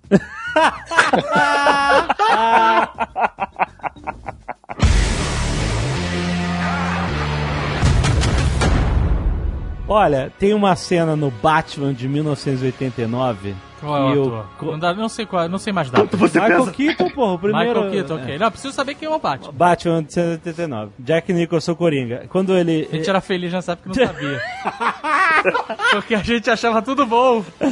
O, antes de aparecer o Coringa, aparece ele depois de ser operado de costas, uma sala sombria e Coringa, tal. você diz. Aí ele pede um espelho, né? Aí o cara tira as ataduras, ele olha, você não vê a cara dele, só vê, é muito bem feita a cena. Aí ele começa a rir e quebra o espelho de raiva, rindo, né? Aham. Rindo daquele desespero. E aí o cirurgião, ele fala assim, ah, veja com o que eu tive que trabalhar aqui. Aí mostra uma, um monte de instrumentos toscos, assim, em cima, cirúrgicos, em cima da mesa, cheio de sangue e tal. Então, eu acho que esse filme é um filme que, vejam com o que eu tive que trabalhar aqui, entendeu? É. É, e aí por isso, tipo assim, é, como eu falei, é, a falta de filmes de origem faz com que a gente tenha menos apego e acelera esse filme, né? Toma o tempo do filme pra desenvolver as origens, a gente já falou isso e tal. E eu acho que dentro desse cenário, o Steppenwolf até foi melhor vilão agora do que, por exemplo, trazer logo de cara o Darkseid ou o Brainiac e, e, e- e, sabe, e desperdiçar os caras em, em, em um te- em um filme que eles iam ter pouco tempo de tela e pouco tempo de desenvolvimento. Como o Apocalipse, pra mim, foi desperdiçado no, no Batman vs Superman. E o Lex Luthor, então, nem se fala, né? Exato, né? Exatamente. Então, assim, eu achei que. Ah, o Steppenwolf foi meio tosco e tal. É, Eu achei que cumpriu o propósito de juntar os caras. Porque quando vier, pelo menos, um- uma grande ameaça, tipo o Darkseid, ou o Brainiac, o Brainiac deve estar guardado pra um filme do Superman. Mas se o Darkseid. É, eu não sei nem se o próximo filme vai juntar o Darkseid com a Legião do Mal. Que a gente Jesus já viu Cristo. que vai, ser, que vai acontecer aí. Porque eu não sei se é a Legião do Mal só. Ou então vai ser só a Legião do Mal. Qual e a legião Darkseid- do mal? Aquela Chita, Solomon Grundy, O não é isso? espantalho. Espantalho. Homem Brinquido, Nossa, você tinha o Grod, a Giganta, O Arraia Negra. giganta. A Raia Negra. a- Sinestro, o Sinestro pro Lanterna Verde. Tinha o bizarro, tinha o bizarro. Tinha o né? bizarro. Tinha bizarro, tinha. Então, a Raia Negra vai aparecer já no filme do Aquaman ano que vem. Enquanto isso, num planeta bizarro, É o cara. Só pra, É né? aquele do capacete, né? Mago do Tempo também. Capacete com olho infinito. É isso aí.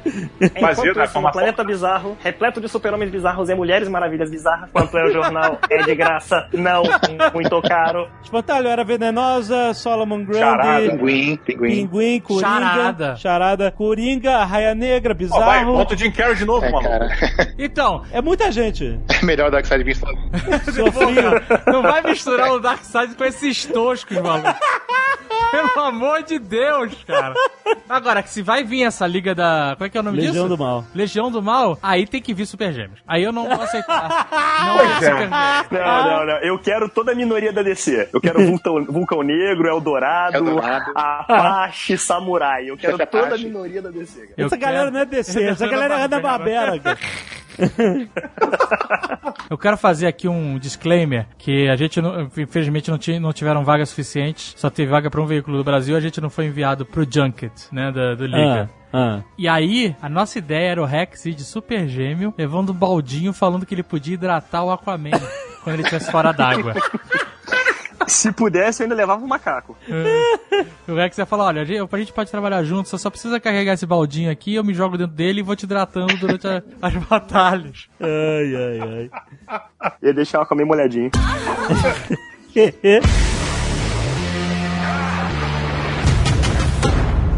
Eu queria saber por que que diabos, o que que diabos fizeram, o que que diabos vocês acham que vão fazer com o Mestre Apache? Porque puseram ele... Chefe naquele- Apache. Chefe, cara, que mestre! Desculpa se pra uns ele é chefe, pra outros ele foi mestre, tá? Ine choque! Cara, mas o, o lance é... Eu, eu não entendi ainda. O que diabos... Ele ia ficar gigante e chocar a cidade. É isso que ele ia fazer, porque ele não usa cueca. Não, usa assim, pô. O- Os índios, na, pelo menos no cinema, usavam aquela tanga amarrada, tipo o japonês. Ele usava aquela paninho na frente ali, amigo, mas quando ele ficar gigante, é- vai Gente, ser choque na Gente, cidade. que pariu. Chefe Apache é é a Hanna Barbera. Vamos, vamos pra DC como? Ah, quem é dono da Ana Barbera? Não é DC, é a Warner? A Warner comprou tudo, a TNT comprou tudo, é da TNT. Ah, ah, exato, a Warner é dona da Tia Hannah e da Tia Barbera. Mas então, eu acho que dentro disso o Steppenwolf foi ok pra esse filme. Foi melhor do que dispensar um vilão mais pica, sabe? E aí foi ok pra juntar os caras. Eu não, eu não vejo problema nisso. Essa é impressão que eu acho que o filme deixou, sabe? Você conversa com qualquer pessoa, você lê qualquer crítica, as pessoas falam: é, não é tão ruim quanto o Esquadrão Suicida, é, mas também não é Batman vs Superman. É, é o filme que as pessoas estavam esperando, mais ou menos, sabe? Então, mas veja com o que eu tive que trabalhar aqui. A expectativa das pessoas estava muito baixa. É uma Não, tava muito baixa. Foi uma zona produção, cara. A produção foi um caos, cara. Cara, Imagina, é, é um fica- filho de dois pais, né, cara? É um filho Eu de fico dois pais, imaginando, assim. cara, a capa do Blu-ray, que vai ter tipo três estrelinhas e, e assim, it's an improvement, sabe? Porque é, é- eu acho que é isso, é o que tem pra falar desse filme, cara. Tipo, melhorou um pouco, sabe? Mas continua ruim. Ah, Cara, não, consigo. continua ruim, não. Eu, que eu, eu não isso, achei cara? ruim, cara. Eu me diverti, eu achei que Cara. os personagens foram respeitados. Eu acho que apesar da origem ter sido dada muito rápido, o personagem ficou Eu fiel. achei melhor que Combo Ranger. Sacanagem. Não, Era só aí o filme. Tô brincando, tô brincando. Vou esperar, vou esperar. Quem vai dirigir? Vou fazer um filme dramático, realista.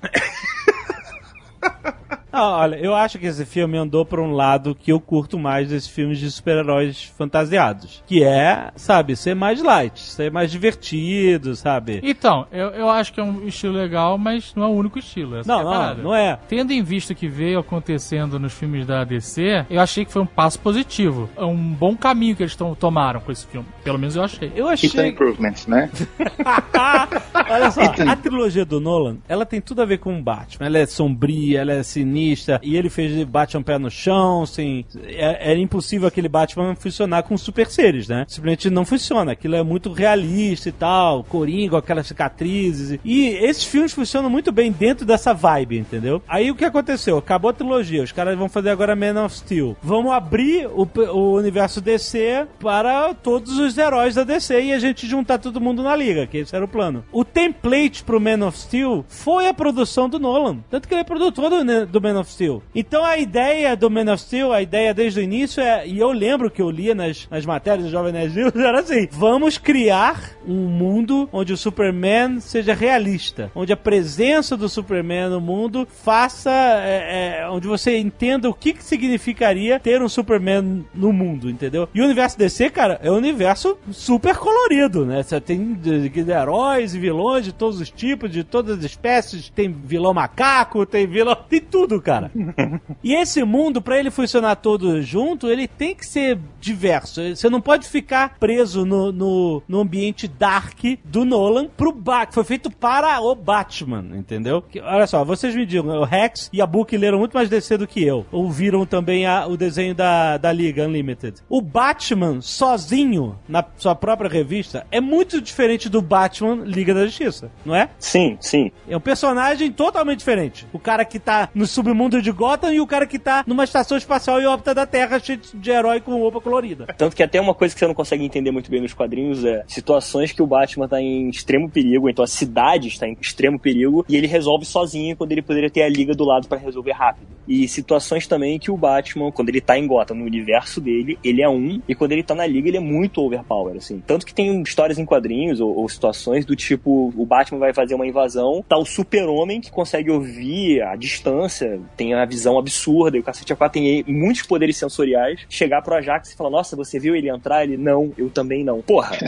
sabe? É, é um exagero que eu acho que o maior poder do Batman na Liga da Justiça é o roteirista. O cara É. gosta tanto do Batman que ele fala, vou fazer o cara ser o pica Não, da Rex, olha só, E o que eu gostei no filme, calma, e o que eu gostei no filme é que o filme respeita isso. O cara é um humano vestido de morcego. Ponto. Tanto É. que na porrada do Apocalipse é o Super-Homem e a Mulher Maravilha. A única coisa que ele faz é lá na puta que pariu longe pra caralho dar uma disparada com aquela bala de kryptonita pra deixar o bicho tonto. É a única coisa que ele faz. Porque o resto ele foge o combate inteiro. Uhum. E na Liga, no filme da Liga, ele cai na porrada com um ou outro parademônio, no máximo, porque a função dele é apenas desestabilizar o escudo. Quem vai segurar o Steppenwolf é a galera, e ele faz isso. Depois disso, ele nem mais tem participação Olha no só, combate. a, a Liga da Justiça Ele é uma formação de eu- MMORPG, cara. É a mesma formação de Sim, exato. O Batman, O é Batman suporte. é- é o ele não buffer, tá ali pra bater É de frente. Então, nessa parte foi a única parte que o Batman fez uma coisa de Batman de verdade. Porque ele, além de causar lá no escudo, ele, durante o filme, criou aquele sonar, aquele negócio, aquela isca, Aham. e fez os parademônios seguirem ele. Né? É, isso é Pra maneiro. liberar. Isso é a única parte que ele foi Batman. E é, É. um momento que você não vê o Ben Affleck. não tem Ben Affleck em momento nenhum. E é exatamente o que eu falei, é um filme da Liga da Justiça. Então todo mundo ele tem o seu momento. O Batman, ele é o estrategista. O Cyborg é o cara, assim, além de ser um combatente, ataque à distância e tudo mais, ele é um cara de hackear as coisas. Então eu acho que é o Não, seguinte, beleza. o que ele tá fazendo é, eles estão respeitando o valor de cada um na Liga. No desenho também era assim, nos quadrinhos da Liga também é assim. Mesmo assim, nos quadrinhos e no desenho, os caras colocavam o Batman num nível de poder grande. Por exemplo, o Batman da porrada no Solomon grande é impossível, sabe? É, é um cara que faz frente, entre aspas, com o super-homem não pela força, mas por ser um ser mágico e pode dar dano no super-homem. E o Batman conseguia bater no Solomon grande. Impossível, sabe? E em um universo da DC isso seria possível, que é um homem batendo numa parede. Mas, como eu te falei, o poder do Batman nesses quadrinhos vem todos do roteirista. É o que o cara escreve, o cara acha que o Batman é capaz de fazer. Todos do Grant Morrison, né? É tipo isso. Que nem a história que ele fez, que chegam os marcianos brancos, né? E, tipo, detonam, destroem a Terra, destroem toda a liga, e o Batman consegue derrotá-los usando uma caixinha de fósforo. Isso é, É, muito genial, bom. cara. A primeira história do Grant Morrison na Liga foi quando ele reformulou toda a Liga, né, depois daquela fase mais engraçadinha do Kate Giffen, que era muito boa também, mas depois eles tentaram fazer um approach mais sério, né, mais, é, mais dark, assim, porque foi aquela época da Image, e não conseguiram. Saíram aberrações, tipo a Liga da, Justiça Extreme, sabe, outras bizarrices assim. Até que chamaram o Grant Morrison, que eu acho que é o que faltou nesse filme, alguém que realmente, entendesse os personagens, sabe, que, e que gostasse deles, porque pra mim fica muito claro que o Zack Snyder, ele não gosta do Super-Homem. Ele não gosta mesmo, desde o primeiro filme isso é muito claro. Você acha que ele não gosta do Super-Homem? Eu acho que ele odeia o Porra, ele Super-Homem. destruiu o super-homem. Ele matou E não o entende o personagem, cara, sabe? Pra não ter volta. minha pro opinião- super-homem não tem que voltar, ele matou o Clark Kent. Na minha opinião, o Zack Snyder, ele acha que o super-homem é o Batman com poderes e que o Batman é o super-homem com dinheiro, cara, porque é a única distinção entre. É igual, mas enfim, aí o, o Grant Morrison é um cara que entende os personagens, sabe? Então ele construiu todo o primeiro arco da Liga, que ele escreveu, que chegaram vários heróis na Terra, que assim, era, era a equipe template, né? Tipo, o cara super poderoso, a mulher gostosa, o velocista, e eles ganharam todo o apelo da população, todo mundo adorou eles e meio que esqueceram a Liga, né? E aí esses caras, na verdade, eles eram telepadas também, então eles conseguiram conquistar o apoio da população por conta disso e derrotar a Liga nessa jogada. É, ele- eles eram, na verdade, marcianos brancos. A pessoa mais fraca contra eles era o Batman, lógico, né? Mas quando ele percebeu o que, que eles eram, que ele foi o único cara que foi pegando as pistas, ele derrotou todos eles usando uma caixinha de fósforo, sabe? É uma das histórias mais geniais da Liga. É muito animal. A vulnerabilidade deles é fogo, pros marcianos, tanto os brancos quanto os verdes. E aí, quando o Batman percebeu que eles eram marcianos brancos, ele simplesmente armou uma armadilha que era. Ele botou, espalhou gasolina pelo terreno. E aí, quando os marcianos vieram praia, pra né? pegar ele, ele só ligou um. Ele jogou o fósforo no chão. E aí, o fogo derrotou todos. Muito animal essa história, cara. Ou seja, o Batman queimou a vivos todos os marciano. Não, porque o fogo não funciona como kryptonita para o super-homem. Não é uma coisa letal, é uma coisa que deixa eles extremamente fracos e sem conseguir usar os poderes deles. É, então é exatamente como Isso é, isso é kryptonita. O fogo não mataria eles, o fogo deixa eles no estado catatônico. Eles, enquanto eles estão no Ah. efeito do fogo, eles só ficam, eles não têm reação nenhuma, eles ficam... Mas uma pergunta: o que que esses caras Diferente, por exemplo, diferente, por exemplo, dos Daxans, que é uma raça que é igual ao super-homem. Só que eles são imu ele A vulnerabilidade deles é chumbo. Então os caras são têm os mesmos níveis de poderes que um kryptoniano teria na Terra, mas um tiro de chumbinho mataria eles.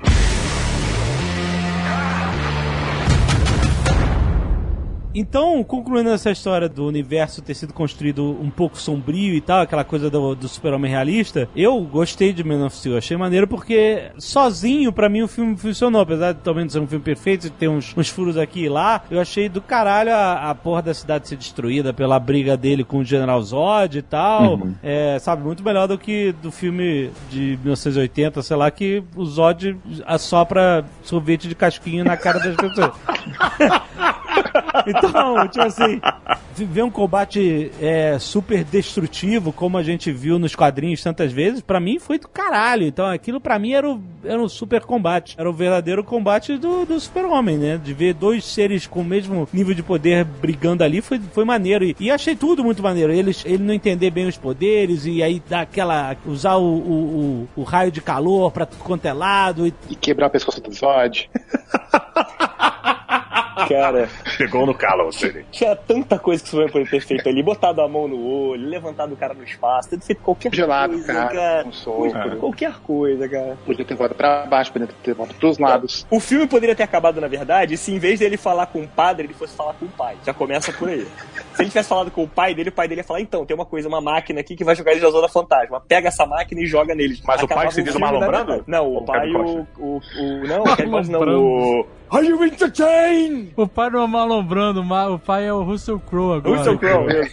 Porque Ah, o que não, acontece? não. Aparece uma nave alienígena, em vez dele chegar e falar com o pai, que ele tem a inteligência artificial do pai, ele vai falar com o padre. Se ele tivesse falado com o pai, aquele plano da Lois teria funcionado no começo do filme. Aí sim, eliminava toda a história, acabou. Morria o filme, ninguém morria. Mas aí o que aconteceu? Infelizmente, o desdobrar desse episódio foi é o seguinte: a primeira vez que o Superman aparece pro mundo, uma cidade é destruída. E aí.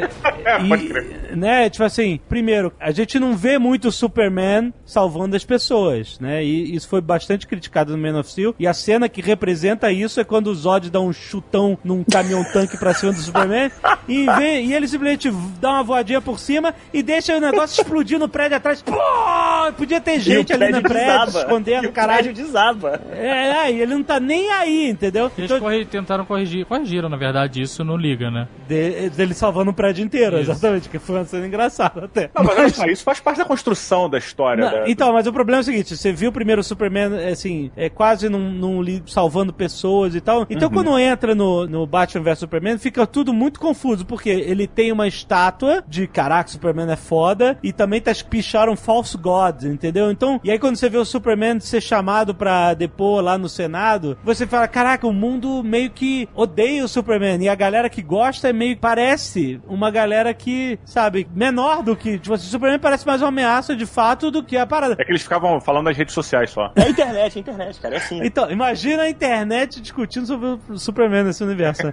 O cara xingando o super-homem com a camisa do super-homem. Sai daqui, Harley! Com a camisa do super-homem. E aí, quando ele morre, você não desenvolveu esse amor todo pelo Superman. Então, como o Yabu falou, é estranho você ver bandeira na ponte de Londres, bandeira de luto, no mundo inteiro, todo mundo chorando a morte do Superman, e eles dando a entender que o mundo tá ficando uma merda muito pior, muito louco, por causa da morte do Superman, entendeu? É como se, tipo assim, eles quiseram, parece, tipo assim, eu quero definir que a morte do Superman foi uma bosta pro mundo, ou que é ok, só que não tem nada desenvolvido antes pra dizer que realmente isso faz sentido, entendeu? Não, mas olha só, quando o Apocalipse morte aparece no segundo filme, do Batman vs Superman, junto com a Mulher Maravilha e tal, que tem aquela porradaria, é, você finalmente tem um vilão devastando a porra da cidade inteira antes de vir um herói. né? Você tem um bicho monstruoso, começa a arrebentar a porra toda. Então, nessa hora, acho que ficou claro, pra quem não é burro, que, desculpa a agressividade, mas ficou claro que, porra, tá aqui, ó, o Superman faz falta, senão quem vai lutar contra esse cara? Cara, a Mulher Maravilha tava ganhando, cara. Ela ia destruir ele de qualquer jeito. Ela não é a porra da God Killer, cara. O Superman é, foda atrapalhou, cara. Ela ia derrotar ele de É, por que ele não deu a lança pra quem sabe lutar, né? É, com certeza. É. Não, isso, isso é verdade. Tinha Os dois tinham que ficar olhando ela lutar com o cara. É, Vai lá, toma aqui. Ó, leva essa lança aqui que vai te ajudar. Ou então arremessa a lança, o bicho vai ficar fraco, ela acaba com ele. Eu acho que o mundo só ficou feliz com o Super-Homem porque ele só destruiu Metrópolis, né? Aí o resto do mundo ficou, porra, beleza, o cara é um herói. né? Só Petrópolis, Metrópolis que eu dei a ele. Só Metrópolis. Petrópolis. Petrópolis também. Mas só Metrópolis eu dei a ele. Quando uma coisa começa bem, cara, ela pode terminar mal. Mas quando começa mal, cara, não tem como terminar bem. Eu acho que esse é o caso do, do universo desse cara nos cinemas. Porque desde o Homem de Aço, cara, você vê que foi um monte de decisão equivocada. Eles vão e voltam nos caminhos. Não, agora as pessoas não gostam do Super-Homem. Não, agora elas gostam. Ah, agora ele é uma ameaça, agora não é. Sabe, agora o universo DC é uma coisa dark. Agora vamos falar de esperança, sabe? Que é até o mote dessa nova leva de filmes, né? Que é falar de otimismo. Mas, cara, começou tão mal e começou tão pra baixo que os filmes não se conversam, sabe? Não, não tem uma, uma coerência assim como tem nos filmes da Marvel. Eu acho que esse filme pode ser uma ponte pra algo que você pode curtir mais, é, inclusive. Mas você vê, cara, que é um monte de coisinha que eles vão tentando arrumar filme a filme. E isso fica muito claro, até na divulgação dos filmes, né? No próprio cartaz da Liga da Justiça, que nunca teve nada do Super-Homem, né? E aí, quando os caras viram que a bilheteria tava indo, indo mal, tacaram o Photoshop lá e colocaram o Super-Homem no- nos posters, sabe? É, isso é verdade. Nenhum marketing promocional do filme tinha um super-homem. Agora Nada, todo, cara, nada, todo nada, marketing nada. promocional depois da pré, assim, depois, assim, depois- um mês ou um mês e meio antes do filme chegar no cinema,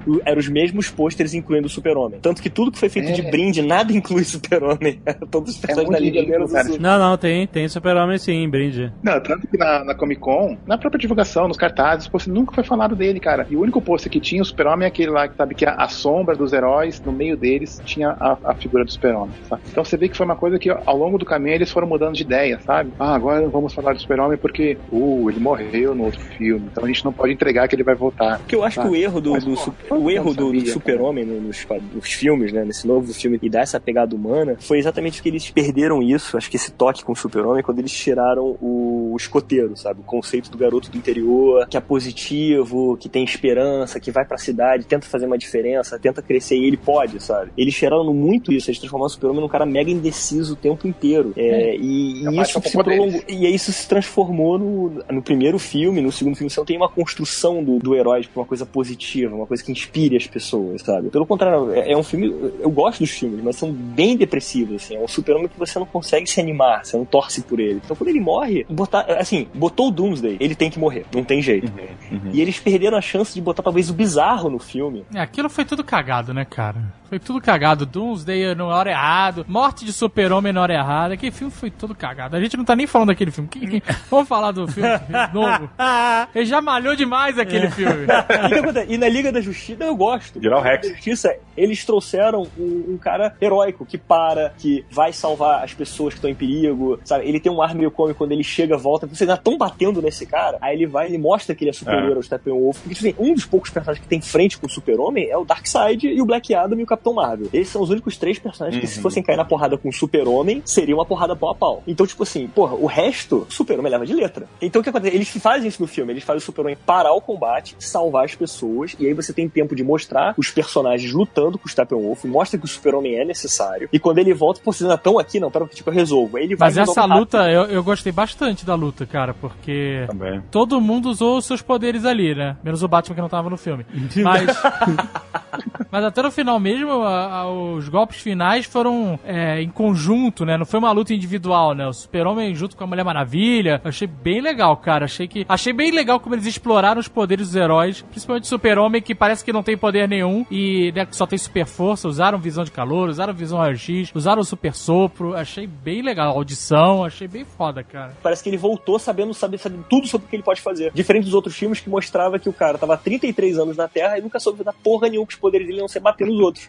Então nesse você vê que o cara volta sabendo tudo. Tipo assim, o cara voltou com update, sabe? Porra, sem fazer Mas é, isso. mas é o clássico, né, cara? Ele morre e vai, tipo, Gandalf virando branco e tudo mais. é, ele, ele vai duelar contra a morte e volta. E é bacana que nesse filme a gente tem a, pela primeira vez a presença de um Superman que fica meio nítido que ele tá se segurando. Ele tá sempre, ele nunca tá usando o poder no máximo dele. Parece que ele tá, pô, não vou fazer o máximo que eu posso aqui não, pra, porra, né, pra deixar a galera feliz. É o episódio da Sociedade da Virtude. Excelente canal, quem não conhece, entre aí. Muito muito bom. Excelente. Tem exatamente tem um dos heróis que é isso, o cara, tipo, ultra uber forte, assim, e ele se segura durante toda a vida dele. E um belo dia ele usa o poder, né? E fala, porra, peraí, tu sempre podia ter resolvido, tu não precisava da gente. Ele, na verdade, não, cara, eu só faço uma política pra vocês se sentirem úteis. E ele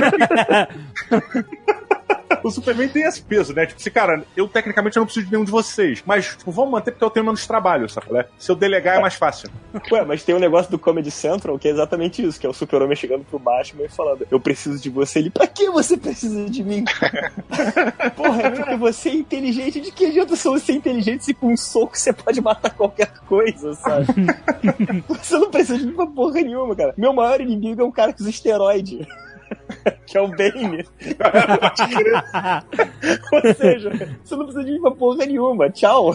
Sabe? Então é exatamente isso. O Super-Homem não, não- Se ele quisesse, ele podia resolver sozinho a situação. E eu achei legal até como eles trouxeram o Super-Homem. Justificou muita coisa, assim, usar a caixa materna pra trazer o Super-Homem de volta, é, recriar o processo do segundo filme. Explica por que o Step. Ah, ninguém falou essa porra, né? Mas por que o cara esperou o Super-Homem morrer pra tentar voltar a invadir a Terra? Porra, é. Antes do Super-Homem morrer, já tinha se passado 5 mil anos. Então, tipo, o cara podia ter voltado em qualquer hora nesse meio tempo, né? O Lobo da Steppe. É não, ele só voltou por quê? Quando o cara acionou a máquina, o Lex Luthor acionou a máquina no Batman vs Super-Homem e aparece aquele holograma lá do Steppenwolf. Aquilo foi o beacon de sinal que falou o Steppenwolf, agora eu posso voltar porque as mães voltaram a ficar ativas. As caixas mães voltaram a ficar ativas. Aí é que dá prelúdio pro, pro Liga da Justiça. Mas peraí, a caixa-mãe dos humanos tava onde? Tava na nave do de Krypton? Ah, tava com o pai do Cyborg, não tava? O pai do Cyborg que tava. Não, tava na nave de Krypton. Por... Mas onde que ele pegou ela? Porque a caixa dos Atlantes estava debaixo d'água num, num pilar lá. A caixa das Amazonas estava numa sala milhares de anos. E dos humanos? Dos humanos foi enterrado, eles foram enterrados em algum lugar. É, Lembra é. os cavalheiros enterrando a porra da caixa pra ninguém pegar? Cavalheiros. Mas quem encontra. É, os cavaleiros, mas achou quem encontra. que... Isso, mas quem encontra a caixa materna, pelo que deu na história, pelo que entendi, deu pra entender, foi o pai do Cyborg. E ele Pois é. tava usando a tecnologia das naves kryptonianas pra tentar ativar a caixa. Por isso que merecia um filme pra explicar essa porra toda. Pois é, isso só, isso só mostra, isso só mostra em partes do final do Super-Homem, quando mostra Caralho. aquela câmera de segurança. Caralho, rapidinho. Será que o Cyborg é aquele molequinho que brinca com carrinho de controle remoto? No Exterminador do Futuro 2? é isso aí.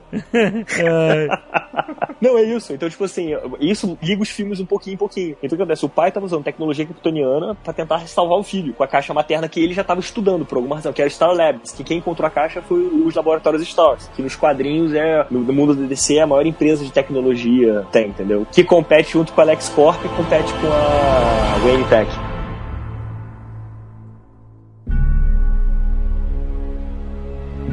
Porra, deixa eu falar da cena irada do início da Mulher Maravilha, lá com quando ela tá salvando a galera dos terroristas. Porra, super speed com as balas. Porra, muito maneiro, cara. Foi maneiro porque ela não usou a banda, a rasteira. É. Que eu não aguento mais aquela porra daquela rasteira. Todo mundo já sacou esse golpe. Mas na real a gente viu mais no trailer do que, assim, Ah, foi maneiro. Ela usou a super velocidade dela, usou os braceletes, né? Que antigamente tinha nos quadrinhos. Tem até uma piada online. Um, um meme, meme, É. meme. É. Em que tá o super-homem e ela, né? O super-homem tá com a mão na cintura e os caras estão atirando. E só lá, paradão, com a mão na cintura. E ela tá com, com os braceletes, né? Tá, tá, tá, tá, tá. Ele, por que você vai fazer um bracelete se você é a prova de bala? Ela para com os braceletes, aí as balas ficam batendo no peito, fazendo... Puta que Cara, eu, eu- encontrei uma referência boa aqui, cara. Aquela cena que o super-homem volta à vida, né? E ele vai cair na porrada com a galera da liga. Um daqueles policiais que estão ali perto dos carros é o cara que fez o Jimmy Olsen original do filme do super-homem de 70. É, pode crer, o policial. Ele faz o policial. É verdade. Olha, ó, informação curiosa, hein, aqui, ó, que eu... Caraca, isso... O que... Que... que tá, tá no final o Nerdcast mesmo. Acabou. A gente Olha. tá lendo IMDB na cara dura, mano. Ah, ah. Ai, meu pai do céu. Vamos lá. O que, que você lembrou aí, Diogo? Uma informação curiosíssima que eu lembrei que eu acho que talvez deixasse o filme mais gostoso pra você. O Ben Affleck foi considerado pra dirigir esse filme. É, mas aí tem todos aqueles conflitos, né? De, de- de- Ele tá de saco cheio, isso é uma, uma realidade. Toda entrevista que ele fala, ele fala que ah, tem que acabar algum dia, já tá. pro- Eu acho que eles tinham que cancelar esse contrato. Gente, vamos acertar, não tá funcionando pra ninguém. Tá funcionando pra terceira, tá funcionando pra Warner, tá funcionando pra mim. Eu quero fazer meus filmes aí de novo, ou Argo 2, eu não sei o que que eu quero fazer. Argo doido. Ele ficou putaço porque ele fez um filme recentemente aí de época, não antigão, né? Época que as pessoas usavam chapéu eterno. É o Argo, né, cara? O Argo. Não é Argo, é outro. E o filme filme foi mal pra caralho. E aí, e ele deu uma entrevista e só perguntavam de Batman, de Liga, de, de dessas coisas todas. E ele ficou putaço, porque ele, pô, eu fiz um filme foda aí que ninguém pergunta do filme, só pergunta de Batman. Então ele tá com uma. Eu acho, eu nunca conversei com o Ben Affleck, mas eu acho que ele tá arrependido de ser o Batman. Ou talvez ele esteja puto porque não chamavam o Matt Damon pra ser o Robin. Cara, o- outra coisa que eu encontrei pesquisando. ser a dupla também- maneira pra caraca, cara. Vou te dizer. Vou te dizer que ia ser muito legal. Outra parada que pesquisando eu vi aqui também, que eu achei que o, o filme estreou na data que o Superman morreu nos quadrinhos, 17 de novembro. Caraca, essa foi MDB profundo. Nem foi, cara, nem foi. Foi no site de fãs aqui da Liga da Justiça. que eu Mas o site estreou em 17 de novembro em que lugar? Porque estreou no Brasil do que nos Estados Unidos. É, é, não posso dizer. Não, e essa certeza foi na cagada, né? Não posso revelar.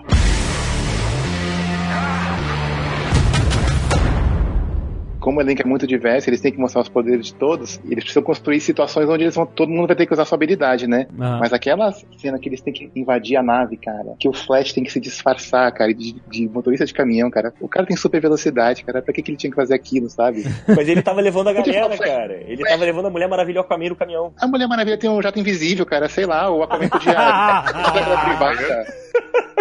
o Batman é o Batman. Não, mas o Batman Pra chega sozinho. Se disfarçar, cara. A, a Mulher Maravilha e o Aquaman que precisavam estar lá dentro. Eu queria que o Aquaman fosse pelo esgoto, você também.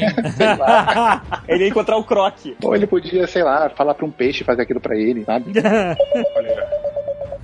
Não, mas olha só. Caraca, perfeito. Vamos falar da, da, da- da ressurreição do super-homem. A morte foi uma merda.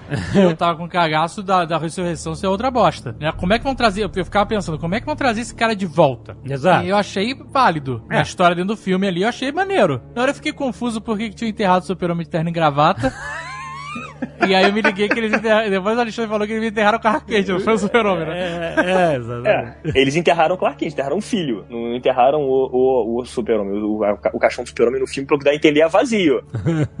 É. O, agora, o, do, o- ele foi enterrado como Clark Kent. Tanto que quem faz o enterro e tudo mais no final do filme é até o Bruce Wayne que tá ali, né? Tá ele e a Mulher Maravilha no enterro. O corpo, uma pergunta, Rex, Oi. tem uma dúvida aqui de- sobre necrotério e tal. O corpo do, do Superman, ele começa a se desfazer como um corpo de ser humano normal ou as- os vermes não conseguem comer? Pelo que eles falaram nos quadrinhos, o corpo do super-homem ele absorveu muita energia solar. Então, tem- assim, até que haja um desgaste dessa bateria, né? Apesar dele estar morto, nas células, é, ele teria que passar um tempo até toda essa energia se esvair. E aí sim o corpo entraria no estado de putrefação. Segundo Nerdologia, ele não consegue absorver tanta energia solar assim, mas... É, tá. Não, é pelo nerdologia, pelo que ele passa no caminho pra Terra, ele pega É. a radiação direta do Sol. E várias vezes nos quadrinhos, e até no filme ele faz isso, quando ele tá muito ferido, ele passa, vai até o espaço, pega a radiação direto e volta. Amigo, ele tinha que ter feito bariátrica 100 vezes pra ter essa pele toda pra absorver Mas- toda essa vitamina D aí. Mas, E outra coisa, não é só a vitamina D, o corpo dele na Terra sei, absorve cara, a sei, energia caralho. solar de forma diferente. É outra biologia, porra. Rex literal.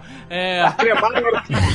O que eu tô falando é, aí o cara ressuscitou lá, eles conseguiram fazer aquela traquinagem do Flash correndo, dar uma, uma- um, um choque Foi, na caixa. foi de legal volta pra ao futuro. caramba. Foi, foi quadrinhos, cara. Foi Frankenstein Foi. aquilo ali, Foi foi, super-herói, mas foi super-herói. A caixa vai cair, você tem que vir correndo, aí você vai gerar uma carga elétrica e você tem que tocar exatamente no momento. Porra, foi maneiro. Eu ouvi a música do De Volta ao Futuro.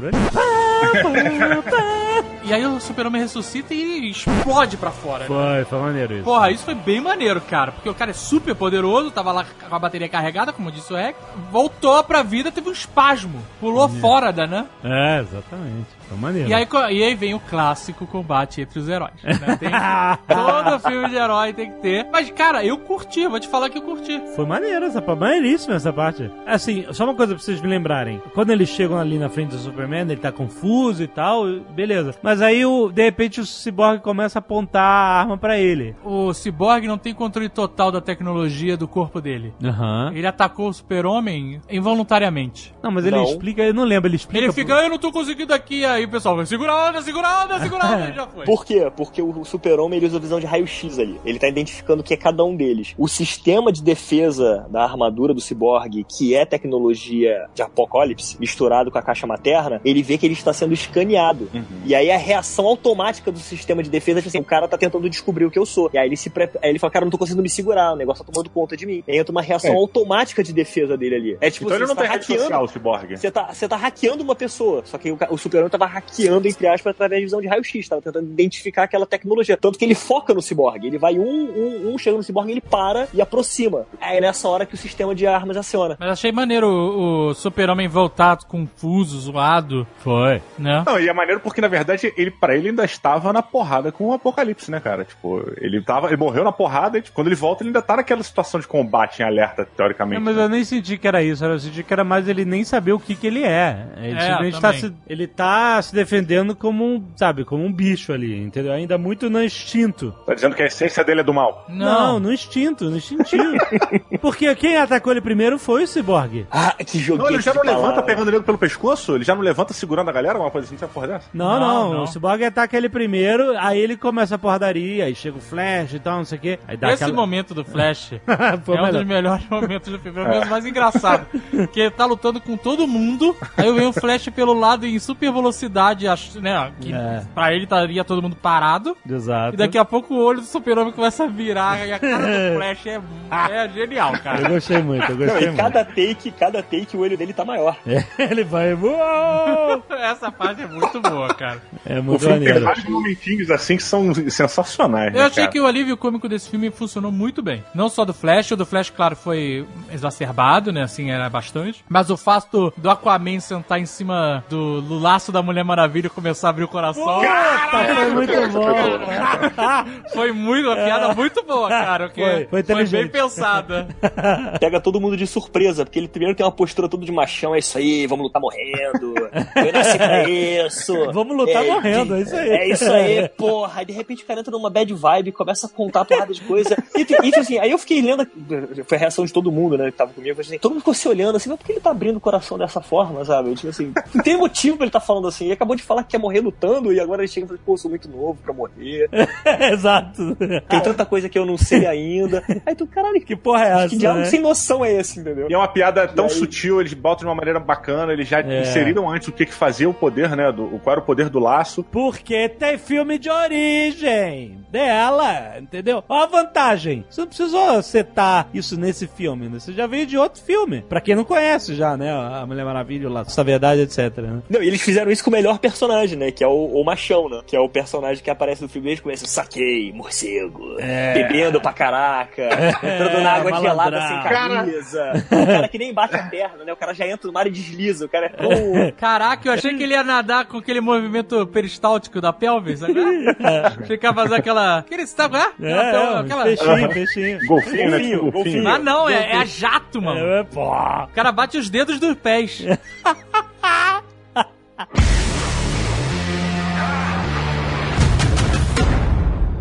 A gente tem a criação do Batman para ser um detetive, né? O nego botou ele como estrategista e na minha construção de grupo de RPG. Mas faz sentido, porque o, estrategi... o, detetive é um cara muito sagaz, muito inteligente. É, sabe quem é esse? O Alfred. É muito mais detetive que o Batman. E é o melhor ator do filme, né? Que é o- É verdade, mas ele só fica no cantinho, né? Exato. E na verdade, olha só, falha- essa foi uma falha foda do filme. O Alfred, ele tá completamente morto. Quando eles entram no, no bate-jato lá, e o, o Alfred fica atrás, Dá um na plataforma na água, quando o jato acelerou, o Alfred tinha que ser desintegrado. É isso que aconteceu. É o Jeremy Irons que fala a frase, né? Olha com quem que eu tenho que trabalhar, né, cara? Mas isso não aconteceu com o Jeremy Irons porque ele é de ferro. Olha aí. Nossa! Caraca, pelo amor de Deus. Puxa, rapaz. O lance, eu acho que aquele momento do, onde o Bruce, Ben- Bruce Wayne chega. Bruce Banner. o Bruce Wayne chega lá na Rússia, cara, pra procurar o Aquaman, é um momento em que dá uma tristeza, dá uma tristeza. Escandinávia, É. cara. Escandinávia. Eu não sei, cara. É um local desolado. E frio. porra, dá tristeza porque, tipo, sé- sério que o, o Batman chega ali e ele não sabe quem é naquele grupo de pessoas brancas, cadavéricas. Tem um moreno inacreditavelmente havaiano ali. Quem é o Aquaman? E ele precisa olhar pro desenho na parede. Ele tava de costas, ele tava de costas. Ele precisou olhar pra parede, aí ele ficou, olha pra comer, olha pra parede, olha pra comer, olha pra parede, olha pra comer, olha pra parede. Nessa hora eu achei muito bizarro, cara. Tava um mal ali. Cara, Tava mal aí mesmo. O, o desenho na parede foi algo que eu não entendi, porque mostra o Aquaman com as três caixas, né? Essa é a única coisa da história que meio que não faz sentido. Assim, a não ser que aquilo ali seja um desenho Atlante muito antigo ali na parede. Cara, não é desenho Atlântico. Não faz sentido ser um desenho Atlântico. Os Atlantes iam lá no, desenhar na parede de um boteco. Não, uma reprodução, cara, não. Alguma reprodução de um desenho Atlante ali, entendeu? Alguém que já tenha visto, alguém que já tenha Pior que tinha mesmo. Mas era um desenho do Aquaman com as três caixas, ou seja, Foi, foi o Tom Hanks no Splash. faz sentido nenhum. não faz Foi o sentido. próprio Aquaman que fez a parada? Por que queria deixar desenhar ele mesmo na parede? Ele Que é, ego, é- que ego é esse, né? Esse aqui sou eu trazendo peixes pra vocês. Ou então ele sempre vem com três caixas de peixe, vai saber. Quando o Parademônio se desintegra lá na rede do Batman, aparecem as três caixas. Que que é isso? Sim, aparece. Ah, é verdade, na parede, é. É, é exato. É tipo um calling card, né? Caraca, mas o. Olha, não, mas cara, é- aí, aí a gente pega a parte ruim do filme, né? Porque até agora tudo que a gente falou tava legal. Eu, eu Nem eu tudo. Desculpa, desculpa, Didi. ficou tão triste. Fadas morrem dentro de mim, Yabu, quando eu vejo sua tristeza.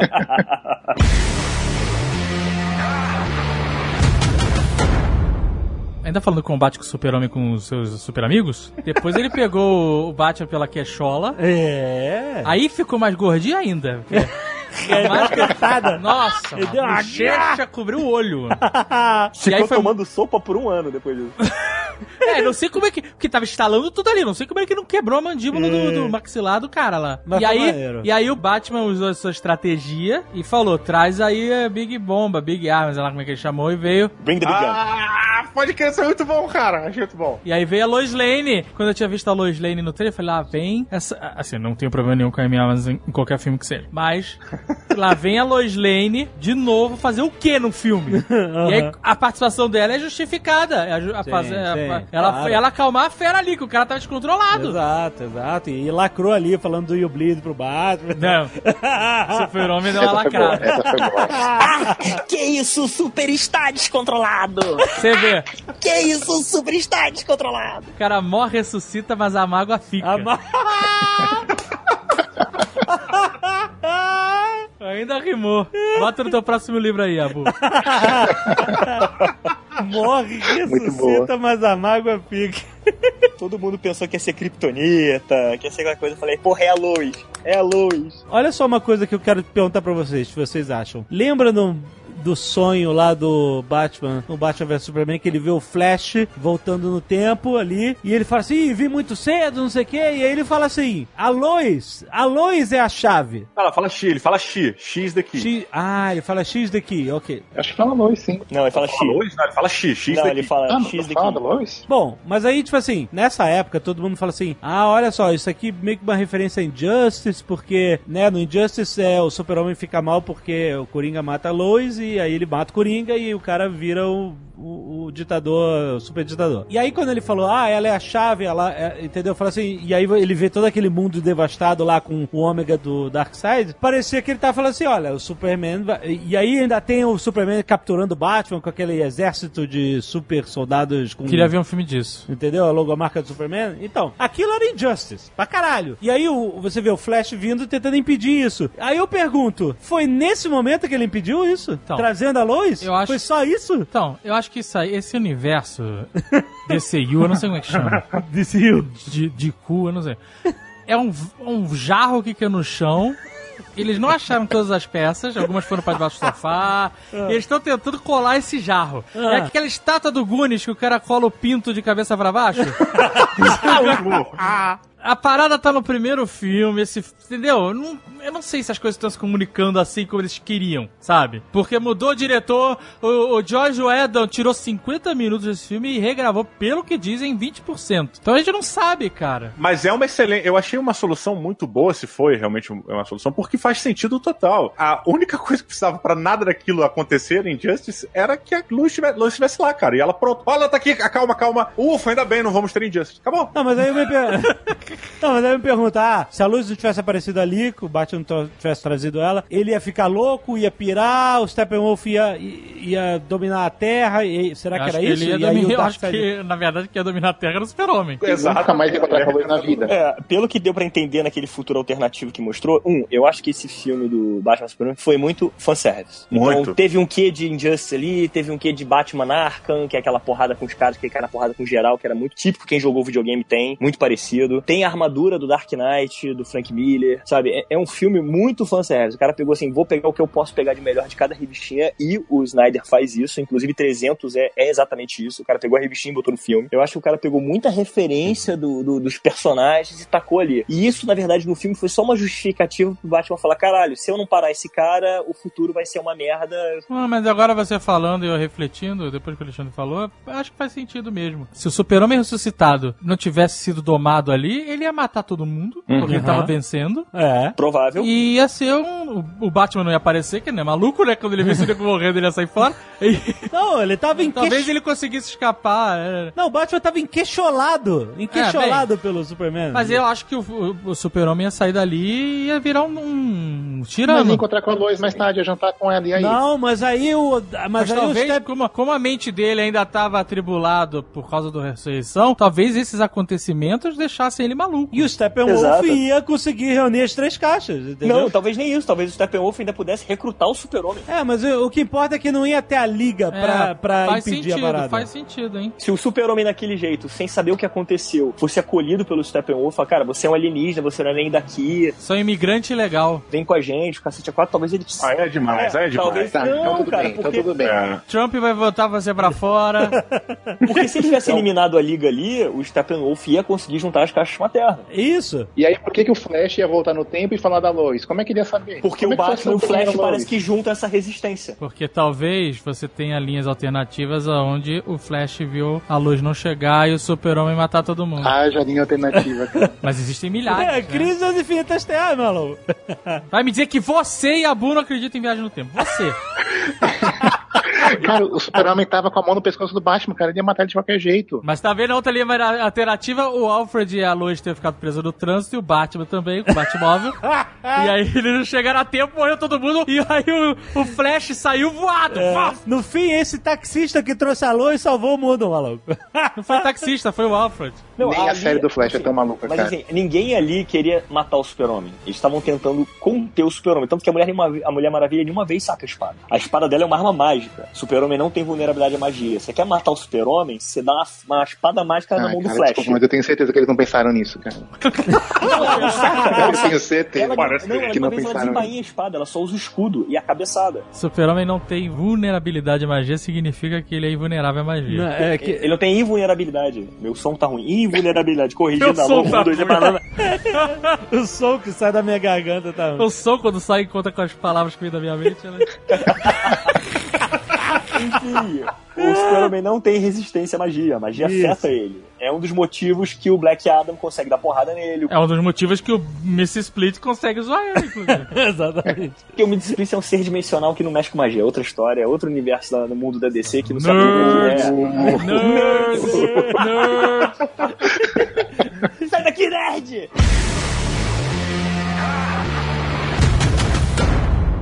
Mas enfim, como sempre, o Batman, com a sua genialidade incrível, estrategista foda, consegue acalmar a fera. Pois é, eu, eu não acho que o Batman nesse grupo ele não tinha que ter a função de estrategista. A, a, a estrategista nesse grupo seria, obviamente, a Mulher Maravilha. Pra mim, sempre. Então, Ela vou tinha- falar em Mulher Maravilha, eu quero fazer um adendo aqui, que os dois melhores momentos do filme são os momentos das Amazonas. Porra, sempre, sempre. Primeiro, chega- quando o Steppenwolf, eh, o lobo da steppe, Stephen Wolf, vai buscar a caixa materna, aquela luta é foda demais, É muito demais. maneiro, é muito com maneiro. aquelas amazonas saradas segurando as pilastras pra rainha conseguir sair. Ele- Eu queria ter sido a pilastra ali. Vai se fuder. Me acerta. E aí a pilastra depois esmaga ela, já se sacrificaram pra proteger. E aí depois tem toda aquela luta com arco e flecha, puxando a Putz, caixa, animal, os cavalos. Cara, aquilo foi foda, eu queria o filme inteiro daquilo. E eu fiquei frustrado quando eu vi o filme da Mulher Maravilha, porque esse trecho das Amazonas também é muito curto. É a melhor coisa que tem. É o primeiro ato inteiro da- das Amazonas, cara, lá na Ilha Paraíso. Porra, é maneiríssimo. Exato, tinha que ser mais, cara, tinha que ser mais. Essa luta é fantástica e depois quando eles mostram a luta mais antiga, E o flashback, né? que aparece um monte de herói, é maneiríssimo, Sim. aparece o Lan- Lanterna Verde. Parece o início do, do, do Lord of the Rings, cara, que mostra Campo Verde, né? É, exatamente. Ô, Yabu, Aparece Hércules, Zeus. Eu não sei se parece o Hércules, eu acho com Parece, eu vi certeza. uma foto. Eu vi as fotos, não é o Hércules, não. É, é o Ares, Zeus e Artemis. São os deuses que aparecem. O Lanterna que morre ali tem. É, o Yabu, é você que é o especialista em Lanterna Verde. Aquele é um genérico que eles inventaram pro filme ou foi alguma referência que a gente não, Não, não, com certeza foi genérico. Foi genérico, né? Porque os Terra só apareceram nos Estados Unidos em 1900 e tanto. Então, com certeza foi um genérico. Não, mas peraí. Antes dos lanternas americanos, você tinha o lanterna alienígena que tomava conta do setor. É, quem cuida do setor da Terra? Era o Abensur, mas acho que nessa época ele não estava vivo ainda, não. Acho que ele ainda não tinha nascido. Mas talvez fosse outro antes dele, não? É, talvez. Cara, eu acho eu concordo com o Yabu, acho que é um genérico. Não, tanto que o cara morreu, morreu e a Nel saiu voando. Foi maneiro, eu achei maneiro eles já botarem uma é- lanterna verde ali. Mas era impressão minha ou tinha um lanterna só ou dois? Porque tinha uma cena que mostrava que o lanterna tinha capa e tinha uma cena que mostrava que o lanterna tava sem capa. Pois é, eu fiquei nessa dúvida também. Eu fiquei nessa dúvida se era o Lanterna 2. Mas parecia que eram dois lanternas ali, entendeu? Porque aquilo foi uma luta de muitos heróis, né? Eu acho que eles perderam uma oportunidade foda de não misturar os deuses. Eu acho que. Não, nessa cena de, de- desse primeiro combate, eu acho que eles perderam a chance, em vez de botar Zeus ali e tudo mais, até porque nos quadrinhos da DC os deuses não interferem diretamente, né? Não, não falando os deuses de mitologia, assim, eles não interferem diretamente. Eu acho que eles poderiam ter perdido a chance de ter colocado o Black Adam ali. Eu acho que eles podiam ter perdido a chance. é, eu acho que eles Não, podiam ter perdido a chance de Eles botar o perderam a Black chance de Adam. colocar o Black Adam ali. É o microfone que não tá bom, galera. Manda tá. o microfone. O que eu quero dizer é que acho que eles perderam a chance de colocar o Black Adam. Mas o Black Adam vai ser o The Rock, então se. se Sim, mas tivesse- o Black Adam no, no começo ele era Cara, herói. assim, desculpa. Então, mas se Mas não dá pra usar o Black Adam agora, cara. É, cinematograficamente falando, muito- ele vai ter que chegar no filme do sempre pode Flash. usar o Dwayne Johnson. Você Eu sei, mas aí, né, cara? é- E aí ia ficar muito zoado. Mas é mais uma origem. Uhum, Entendeu? uhum. Cara, uma essa cena que você falou, David, das Amazonas, elas defendendo, ela é tão magnífica que quando você vai ver a defesa dos, a- dos Aqualanders, não é Aqualanders, como é? é aquáticos, qual é o nome do? com a lei. Os Aquatrol. Atlantes. Aquatrol. Seaman. é bom. Dos Snorkels. Seaman. Snorkels. Quando você vai ver a defesa dos Atlantes da caixa, nossa, cara, parece que o cara só deu a descarga ali e subiu com a caixa, acabou. é muito ruim, cara. O Aquaman, nada preparado o time do Aquaman ali, E. Atlântico que precisa fazer bolha de ar pra falar? Tomar no cu. Né? Como é que vai ser esse filme do Aquaman, mano? Então, mas olha só, Atlântida. Não, eu- acho que foi só pra mostrar a Mera ali melhor, entendeu? Atlântida não. Mas você tava vendo debaixo d'água, caralho. Pô, os caras têm telepatia com peixe, velho. Eles precisam de bolha de ar. Tudo debaixo d'água fica melhor. Você tem que tirar a água. Então, mas olha só, dentro de Atlântida tem ar, não tem? Tem. Tipo Gangan. Bolha É tipo. Ganga, é, exatamente. É, Então, só a beleza. parada tá debaixo d'água. tem ar, mas eles não estavam dentro da Atlântida. Então, mas pra falar, ela teve que criar ar. Então, se eles estiverem numa luta e eles precisarem falar um com o outro pra salvar a vida um do outro, morreram. Não, olha só, você fala dentro de uma bolha de ar, joga a bolha de ar pra outra pessoa, quando a bolha de ar explodir na orelha dela, no ouvido ela vai entender. Esse filme vai ser ótimo, vai ser irado. eu honestamente, eu honestamente acho que ela só fez aquela bolha de ar ali pra mostrar os poderes dela. Estilo, né? Só. Não, o ela- estilo dele é fazer bolha de ar. é Não, isso, vou é explicar por quê. dela, Porque a. Mera Ela nos peida ela- d'água, é. Não, porque a Mera nos quadrinhos ela controla telecinese, mas é, é, é hidrocinese. Ela controla a água como forma de tanto de defesa como ataque. Ela pode fazer o que ela quiser com água, é, entendeu? Qualquer Então. coisa, qualquer tipo de poder. Eu acho que aquilo aí foi só pra demonstrar o poder dela, só. Eu entendo o que você tá falando, só que não sei se a gente viu o mesmo filme, porque ela estava lutando com o Steppenwolf. Eu acho que essa é a hora dela mostrar os poderes dela, não?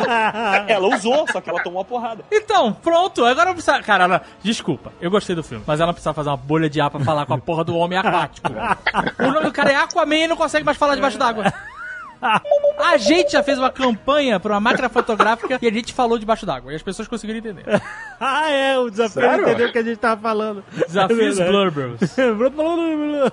Mas o que eu achei legal no filme é que dá pra entender que os Atlantes não tiveram os mesmos cuidados que as Amazonas tiveram. Tipo assim, pros Atlantes foi, ah, deixa esse artefato aí, bota meia dúzia de soldado pra tomar conta que tá bom. Entendeu? O negócio foi totalmente tratado com descaso. E com as Amazonas não, as mulheres estavam ali pra proteger o negócio mesmo, como se E as fosse... Amazonas são militares, né? A ordem ordem dela é, é militar, né? Eu achei isso bem coerente. Mas olha só, não fica também. Isso, vê se eu tô enganado, mas não fica a cargo do Aquaman cuidar da caixa? Não tem uma porra dessa? Não, porque na história do filme, e já mostrou isso, ele é um meio Atlante. Ele não é totalmente Atlante. É filho de humano com uma Atlante. Então Ah, é? ele é. Só que a mãe dele era rainha. Então, tipo, teoricamente, ele é o príncipe de Atlante. Tem uma pergunta aqui. Como é que eles chamam. porque, Assim, Arthur. Arthur Curry não é o nome Atlante dele, né? É o nome que as pessoas. Que, sei lá, Na carteira de- verdade, o Arthur, Não, quem é deu o o nome foi pai. a mãe e Curry é do pai. É do pai. Porque quem criou ele foi o pai. Então Quem é o tem o pai? nome do pai. Arthur?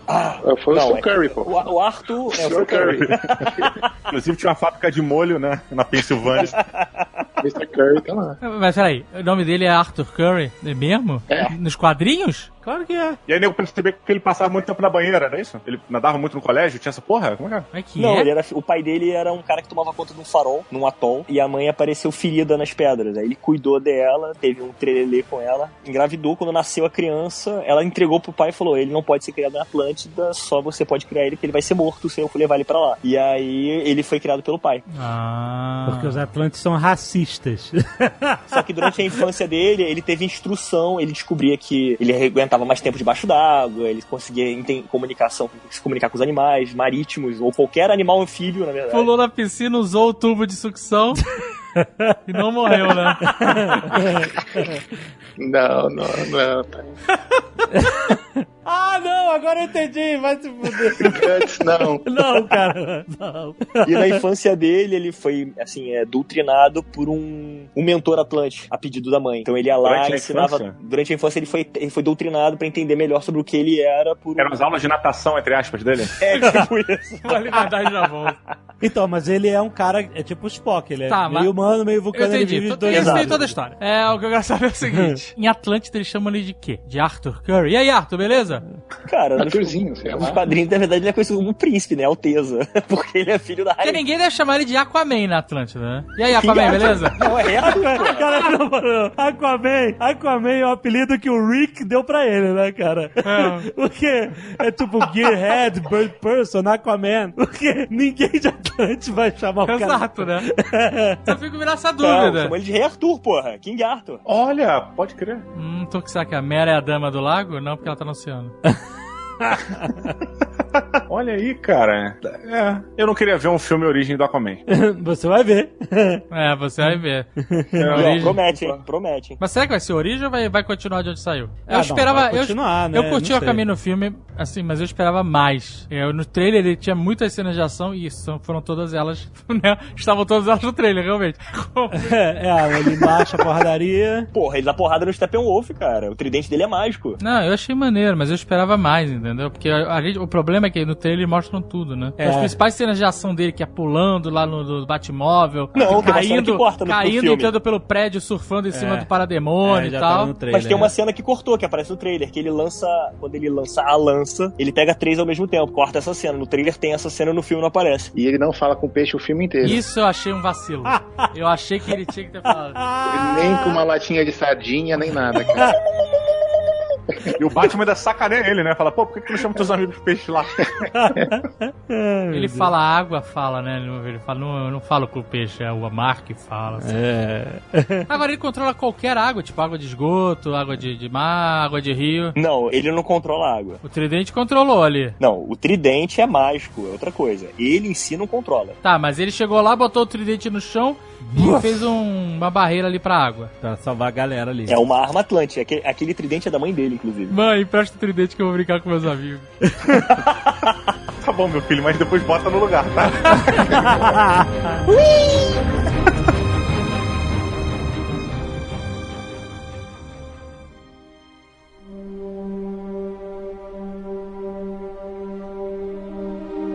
Eu achei interessante, eu sabia, assim, filmes não é nenhuma grande surpresa as coisas que acontecem, né? Eu já imaginava que o Superman ia aparecer no momento, sabe, de salvar É, isso todo é um mundo, clichê, né? Mas, Clichê. mas eu, assim. Mas é isso que a gente quer ver, é assim, né? exatamente. E aí eu achei maneiro dele ficar confuso, ver a Lois, e aí, tipo assim, ok, me dá um tempo, eu vou ver o que aconteceu com a minha vida. Vou pegar meu uniforme em casa. Exato. E achei maneiro. Enquanto isso, os caras falaram: É, então não deu certo, o cara foi embora, a gente não tem o que fazer, eu vou continuar nossa missão. Batman Fez sentido. dar uma ligada pra Lois Lane, né? E aí? Como é que tá aí? rolar, ele vem. Será? Será, será que vai rolar que a gente tá fudido aqui? rolar? Mas A gente lá, tá ele liga pra pra lá, Lois hein? Lane. Ele liga pra Lois Lane. Tanto que tem uma cena que o telefone dela toca ele fala, é, é o Bruce, né? Não tem uma cena dessa? Ah, tem? Tem. É logo depois que o Clark tá falando com a Lois, aí tá, ele tava no negócio da mãe, que a mãe tá pra vir, tem essa cena. Ah, então melhor ainda. Então, re- argumento reforçado. Bem feito essa separação. Ah, é, pode crer, eles não sabem se ele vai lutar, né? Eles, não- eles ficam na dúvida. Ele deu uma ligada pra dar um e aí E ela mesmo. falou, não sei. Não sei, tá esquisito ainda. A mãe tinha até saído de casa pra eles ficarem com essa porra. Porra, pra deixar os, o casal à vontade, a mãe penhorou a casa? Que porra é essa? Deixou a capa na maçaneta. Ai, ai, ai. A capa na massa.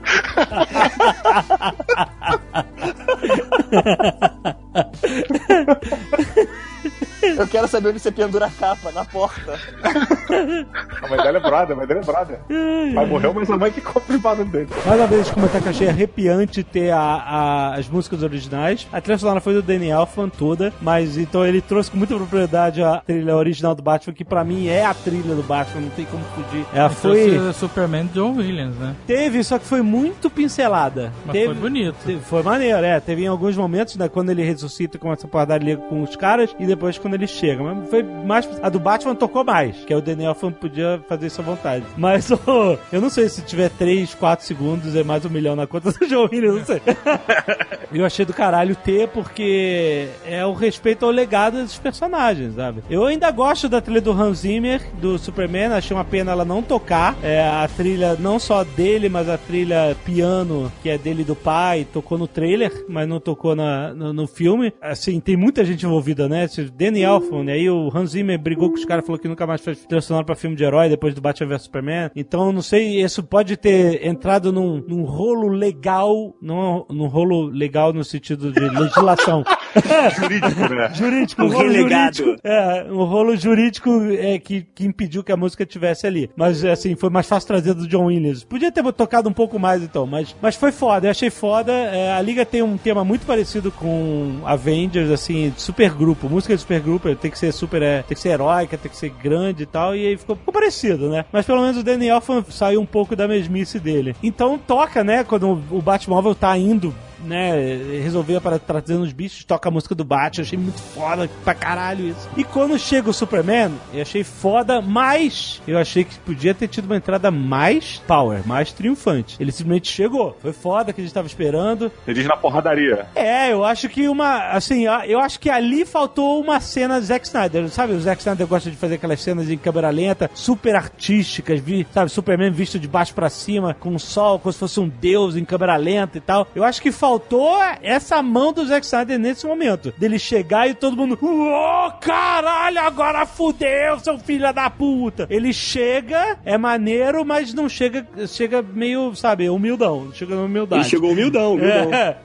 Eu não sei se vocês repararam também, o Rex talvez possa falar melhor, mas o, o ator não tava meio sem músculo, meio fraco? Achei ele. Todo mundo malhou, É que menos tá- ele. Tava off-season. Eu acho que tem muita cena misturada. Tem muita cena que ele tá normal e ele depois tá refilmado. Então, É, porque ele deu uma entrevista nesse Graham, Nor Graham Norton? É é o? Graham Norton. Graham, Graham, Graham. Graham Norton.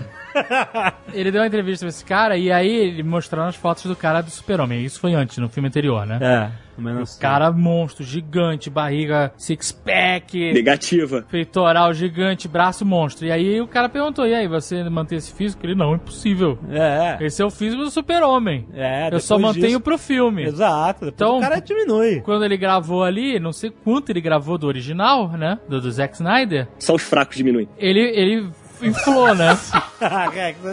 Ele inflou, né? Daquela inflada Hollywood. É. E aí, quando ele parou de. Acabou, That's a Rap, não sei o que lá, ele foi fazer o filme do bigode. Exato, isso é possível. E aí ele chorreou. É claro. E aí, quando ele saudável. voltou pra gravar, é, cara fazer tá os menor, adentos, ele não, é. tá- não ia. Não, ele você não pode tirar o bigode, ele não pode tirar o bicote. O cara falou assim: você não pode tirar o bicote? Não dá pra tirar o bicote. Então cresce, filha da puta. Já que tu vai ficar sem, vai ficar com o bigode, fica de bigode grande. Mas exatamente, se você não pode tirar o bicote do super-homem, muito menos ele crescer e ficar gigante. Exato, Aí o cara volta duas semanas, três semanas depois pro Missão Impossível, um monstro. Eu falei, caralho! Vai ter que mudar o roteiro todo! Vai ter que voltar o roteiro todo antes tivesse raspado o bigode, filha da puta, que eles colavam em cima. Mas ele voltar um monstro é uma missão impossível. Ai, ai, ai. Hollywood não é não, cara. em Hollywood é só, só fazer o cachê dos milhões que o O Rex fica... sabe disso, Azaghal. O Rex sabe disso. É, dois dias no jockey ali resolve tudo do Rex. Não aceito isso. É só ele chegar no jogo e falar jockey. que tem um potro de 80 quilos.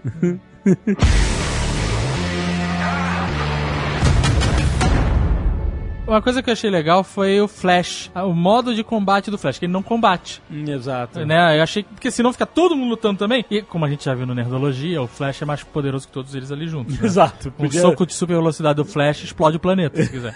Exatamente. E ele junto, né? Exato. Então eles botaram essa característica. Ele, ah, eu só empurro os caras e saio correndo, não sei o que lá. É. E aí o Batman, aí o Batman falou, então salva a galera aqui de dentro. Se você salvar um cara, e ele salvou todo mundo. É maneiro que ele. Eu achei maneiro. Salva uma pessoa pra dar, pro cara não sentir peso de É. muita responsabilidade. Salva uma pessoa. Depois que ele salva, ele vai- ver o que, que acontece, né? Vai, vai ter vontade de salvar mais, né? Cara, isso eu achei muito bom. Batman Coach, né?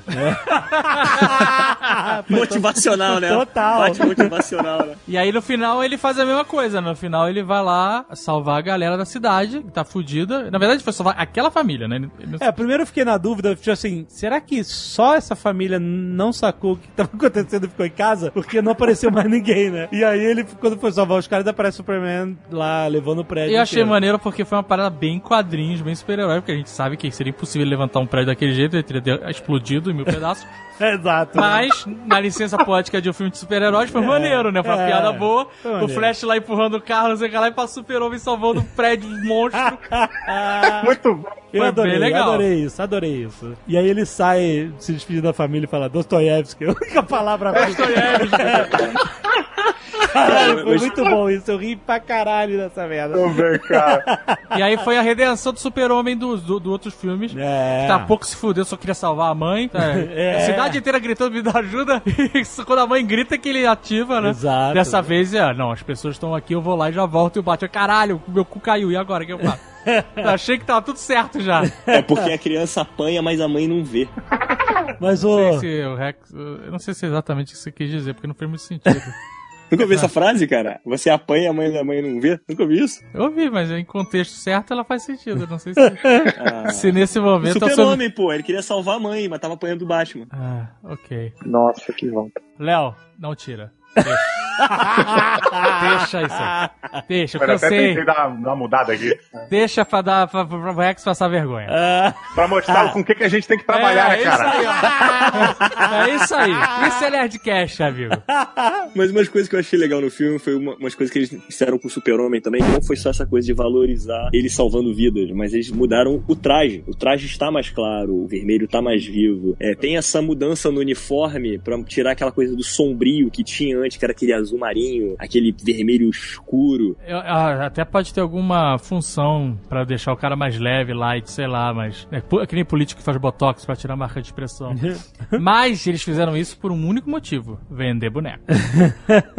Outros, né? é. Mais, você quer dizer, né? É. Mas eu acho que faz parte dessa, desse caminho da Qualquer DC filme mais muda. light. Todo filme muda de uniforme. Não tem um filme que o herói repita o uniforme. O Tony Stark usa sete armaduras por filme. Ah, exato. Cada toda, um. toda ação ele tem um upgrade da armadura. É, exatamente. Mas no quadrinhos também era assim, o pior é isso. Ele já tem justificativa de usar isso dos quadrinhos, que era o que tinha assim. Agora, e os logos dos heróis que existiam desde o filme anterior? Pois é, fantástico, né? Que, o, que o Lex tinha criado no, no computador dele, e só no final que o Cyborg criou o logo dele, né? Acho que ele se inspirou no, no que, ele, É. que o Lex tinha feito. O Batman chegou, olha aqui, ó, achei, já, já tá feito, ó. O cara já fez aí. Então vai ter um trabalho fazer esse rebranding. Mas olha só, eu achei maneiro que o Steppenwolf não morreu, fugiu. Teoricamente ele foi atacado pelos Não, rapidinho, rapidinho. Ele Olha só, fugiu. só quebrar essa parada do Cyborg, rapidinho. Ah, E se o Cyborg só criou a logo dele porque o Lex Luthor tinha criado aquele lá? Ele só adapta. Ah, não, vou usar esse aqui então que ficou legal. foi isso que a gente acabou de falar. Ah, foi?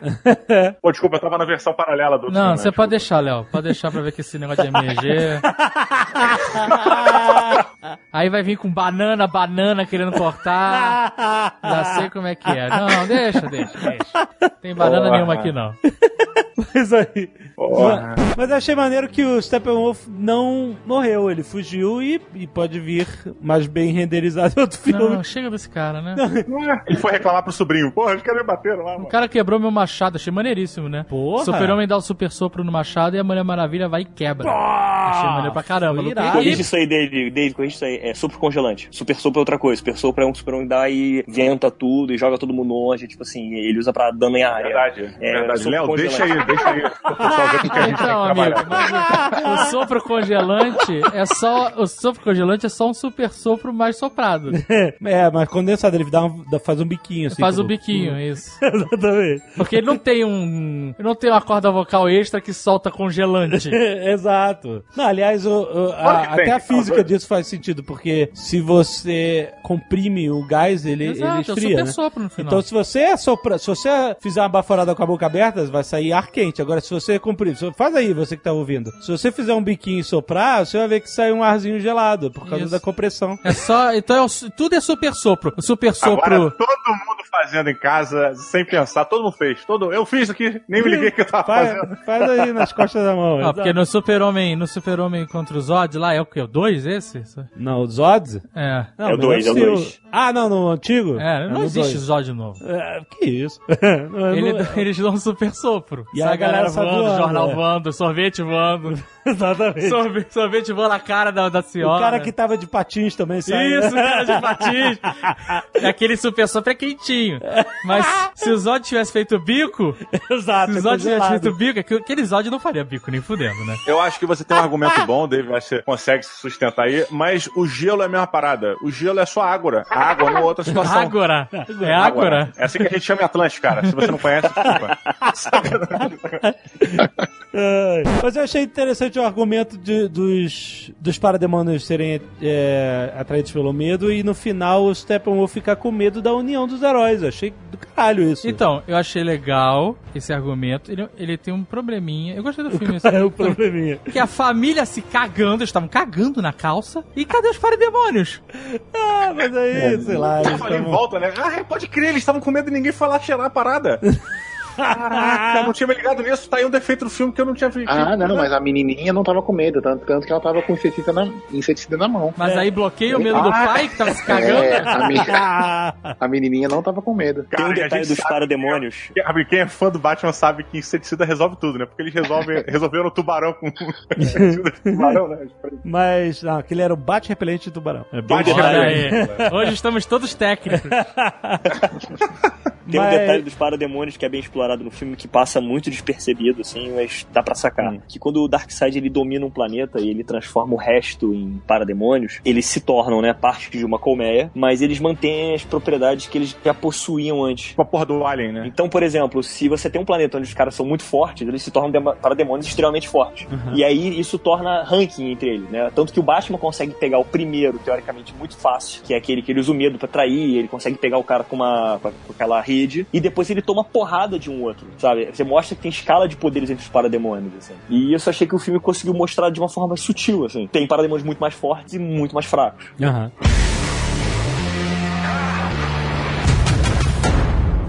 Bom, e o final? Bom, o final ele foge, tá, tá, não sei o Ah, quê. e achei o final bom. O final verdadeiro é quando chega o carequinha e o filho do Lex Luthor e, e fala: e galera, vamos, vamos fazer mais um filme onde o Darkseid não vai aparecer e vamos botar Liga da Justiça.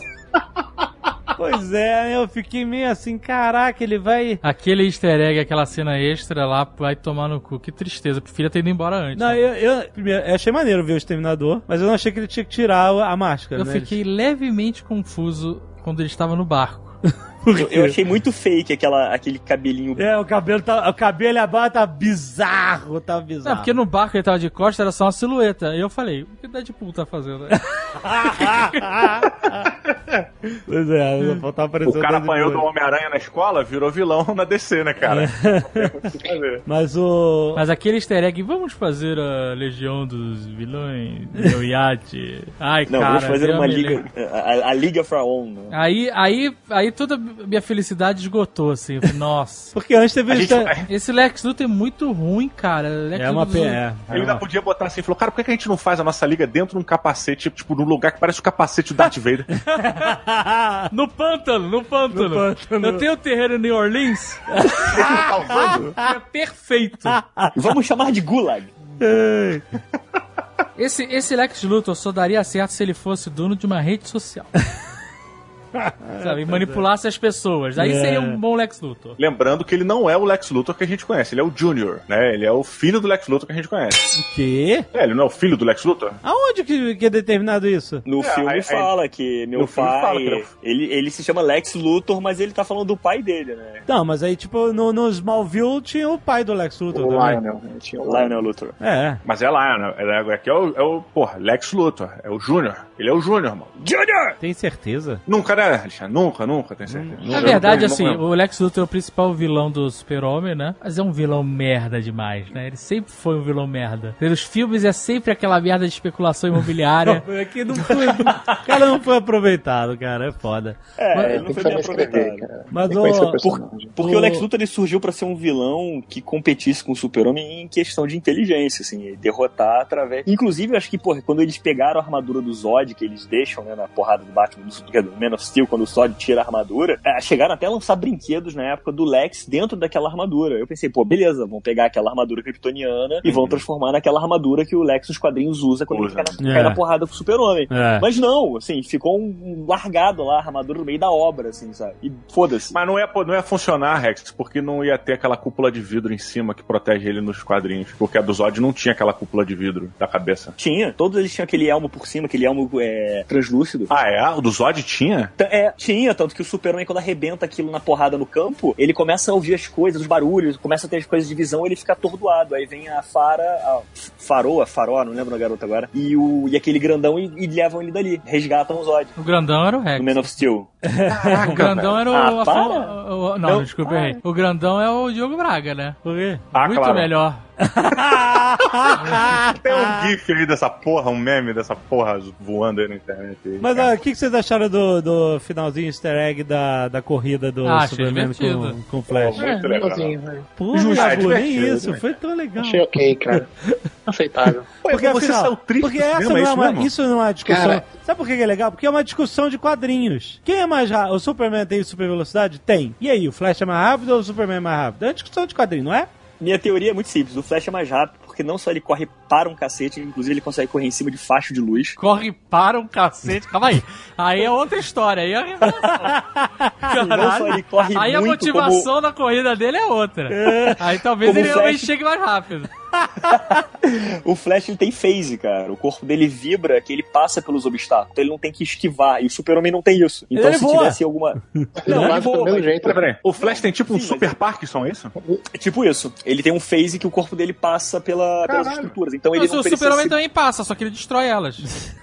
Sim, mas não deixa de ser um atrito no caminho, entendeu? Não deixa de ser um impacto. E outra coisa, Olha quando o só, Flash cara. vibra, ele ignora é, as coisas como atrito, ele ignora uma porrada de coisa. Então, é mas como é- se ele desse um. é como se ele é tipo o exercício do colégio, né, cara? Ignorando o atrito do local. Mas a gente tem que lembrar uma coisa: o Flash viaja no tempo. O Super-Homem faz o tempo voltar. Ah, não, isso é uma galhofa do filme. Gira até ao contrário. Imagina se Caraca. essa, essa cena feita Isso é filosófico, cienti- cara. cientificamente acurada, Em qual cena? a Terra girando ao contrário, polos magnéticos indo pro Todo caralho. mundo, não, todo mundo sai voando. Tinha que Não fazer. tropeça ao mesmo tempo, né? Muito Pô, vou engraçado. até mandar pro Atila aqui pra fazer o que, que aconteceria se o Super-Homem girasse a Terra ao contrário. Mas, as- mas é, olha, essa, essa é uma discussão antiga também. Você pode interpretar que essa parada dele girar a Terra ao contrário, ele não tá girando a Terra ao contrário, ele tá voltando no tempo, e aí pra representar isso visualmente, eles mostram a Terra é, girando ao Ah, contrário, porque tá voltando. Não é Esse porque... visual de passagem de tempo, né? É, exatamente. Ah, não, ele girou a Terra ao contrário. não, não. Ele girou. Não, ele não é, girou. não, tá, não é definido isso. É, pra mim é. É muito melhor do que você pegar uma cena da Rewind, né? Que todo mundo começa a andar pra trás, que é o que acontece no É. filme, na verdade, também. Ou seja, se você rodar pra trás, as paradas voltam no tempo. Então, em Curtindo a Vida Doidado, eles não iam. Eles iam resolver rapidinho o problema com o carro do pai do cara, né? É só voltar no velocímetro na mão e pronto. Mas eles tiraram a roda do chão, esse foi o problema. Se eles tivessem de marcha reta, teriam voltado no tempo. Não, o que o Rex falou que faz sentido essa parada legal. Aí veio uma piada muito ruim que eu falei, pô, não, pelo contrário, né?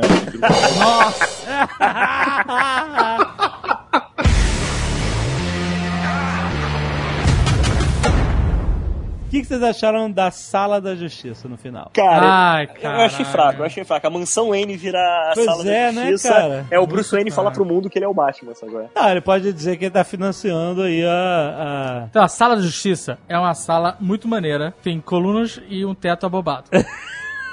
É bem Abobado. Niemeyer, né? E tem, é, nóia. E tem Niemeyer um espelho d'água na O frente. espelho da água, é. Aquilo é a sala da justiça, cara. Mas então, aquela mansão Wayne destruída não foi estabelecida antes, não. Ele simplesmente. É, eu achei que quando ele, ele é meio que assim, ah, pronto, vou, vou, vou, resta- vou reconstruir a minha vida, né? Achei sentido, vou refazer tudo. Pensei que ia ser uma coisa assim, de repente vamos botar uma mesa aqui grande, com sete lugares. Não, mais, ah, beleza. Então, eu acho Achei assim. meio- Foi meio pai assim: vamos comprar uma mesa na Tok Stock. ou na Mulher Etna. Maravilha, né? Vamos comprar uma mesa na Tok Stock ou na Etna. A gente compra as cadeiras na promoção também. né? Na, na OPA, vamos comprar na OPA. A gente, a gente mesmo monta, não precisa nem pagar pra montar. A gente vai lá com o Batmóvel, busca, O traz Flash pra monta. cá. É, o Flash monta. exatamente. O Cyborg passa a planta, né, de como monta. E se já tivesse uma lanterna, nem precisava passar lá, né? Eu, eu que gostei do final também, quando o, aquele, aquela conversa boba, né, do Bruce com o super-homem, do tipo, com o Clark, né, do tipo assim, mas pô, como é que você fez pra pagar a conta? A primeira pergunta, acho idiota, que aí- o cara é rico pra caralho, né? Ele falou, eu Aí eles perderam uma oportunidade. Ele mandou, eu comprei o banco, ele, ah, tem que parar com essa mania. Eu gostei daquele, ah, eu tenho É, esse eu impulso. divertido. Tipo, eu compro tudo que eu quero, pô, eu tenho esses impulsos. né? Eu Então, mas acho que aí eles perderam a oportunidade de contar uma ótima piada, cara. Qual? O Batman podia ter respondido: Ah, eu usei meu superpoder. Hum, Não, É, seria, ele só fez seria essa um piada link. né, cara. Ele só fez essa piada com Flash, Mas entendeu? fez o pro público, mas fez rico. pro público. é, É, pro público. Eita, Rex. né? Quando eu tô vendo o filme, eu não sou público, eu faço parte da história. É, Eu estou gravando esse Nerdcast inteiro com a máscara do Batman. Sério? Dá, dá pra perceber, porque ela, ela tá dificultando a oxigenação do seu cérebro. Eu não tô reclamando. tô treinando a apneia mental. Não, mas agora, agora pra gente resumir aqui, pra gente saber. Vocês realmente não gostaram nada? Ah, e a boa, eu, eu tô. Eu gostei, eu, Eu- me diverti. eu também. Eu, saí- eu falei os erros aqui, mas eu também apontei as partes que eu gostei pra caramba. E É. eu saí. Durante o filme eu ri pra caramba. Essas paradas que eu apontei aqui como Steppenwolf, sei que lá, não foram paradas que falaram assim, ah, eu não vou olhar essa cena porque não aguento olhar esse boneco mal renderizado, entendeu? Eu gostei do filme, eu me diverti durante todo o filme e eu saí do, do cinema satisfeito. Falei, pô, foi legal, sabe? É, eu também. Cara, minha sensação com o filme foi: eu achei que eles valorizaram os personagens, valorizaram os poderes, cada um teve seu momento de ter sua oportunidade de brilhar no filme. Foi um filme que foi, sim, teve suas partes de comédia, teve suas partes que eu achei um pouco mais sérias. Respeitou pra caramba uma história de origem, dos personagens envolvidos ali na criação da liga, não nos seus individuais. É, eu gostei como eles apresentaram os personagens, fazendo par- no todo um contexto do filme. Gostei do vilão. Cara, eu realmente gostei do filme. É um filme de super-herói que eu queria ver. Lembrou muito o estilo do desenho da Liga da Justiça, sabe? Eu, eu gostei do que eu vi ali. Ah, eu também achei bem. Eu tava lembrando um pouco do, do desenho também. Tava um clima um pouco do Então, desenho. seria muito mais interessante o Bruce Wayne pensar em construir uma porra de um satélite do que. Porra! né? Ele é o não, Bruce não Wayne! dá, isso é impraticável, cara. Não, é, não é impraticável. É só ele levar o Cyborg lá pra cima e falar, do it. Até porque já mostra o satélite do, do Bruce Wayne quando ele cai na porrada com o Zod no primeiro filme. Mas, caraca, você não pega qualquer satélite e expande pra uma estação espacial, Se maluco. você tiver o Cyborg, Entendeu? Ele tem o ciborgue, ele tem a nave alienígena do tem a super caixa mãe, né? Cadê aquelas caixa mãe? Ficaram com quem? Ou seja, Aí. os caras têm a tecnologia agora pra fazer o satélite da Liga, entendeu? Alguma coisa desse tipo. Yabu. Veredito. Não, aqui não é veredito. Não, Aqui- não é verdade. Aí é outro. Aí é Quantos robôs concorrência. gigantes você dá de 0 a 5 para.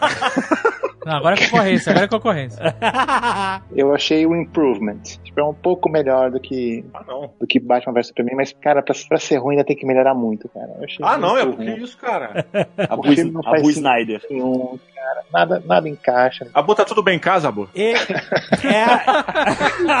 Não, só Ah, pra Bu, confirmar, o né, gente? Porra, só pra. O que encaixa é quebra-cabeça, porra. esse é o cara que gostou de Lanterna Verde. Eu também gostei. Eu gostei de algumas coisas do Lanterna Verde. Algumas coisas. Saiu que nem, que nem um gatinho do Shrek. Saiu Pipiquito do cinema. quando, quando aquele. Mas eu confesso que eu reassisti o filme e minha opinião mudou um pouco. Ah, não é, não é, Gostou não da é, parte do uma- Hot Wheels?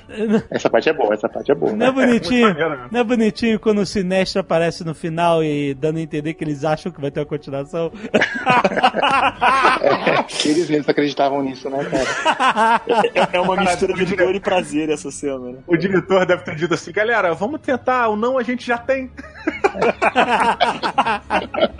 Como é que é, Alexandre? Isso é o que eu tenho pra trabalhar. Veja com que eu tenho que trabalhar.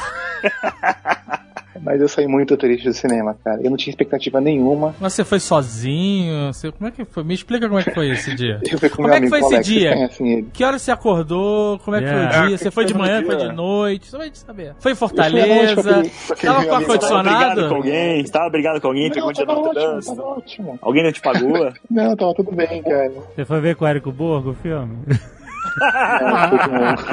Foi na sessão do Omelete?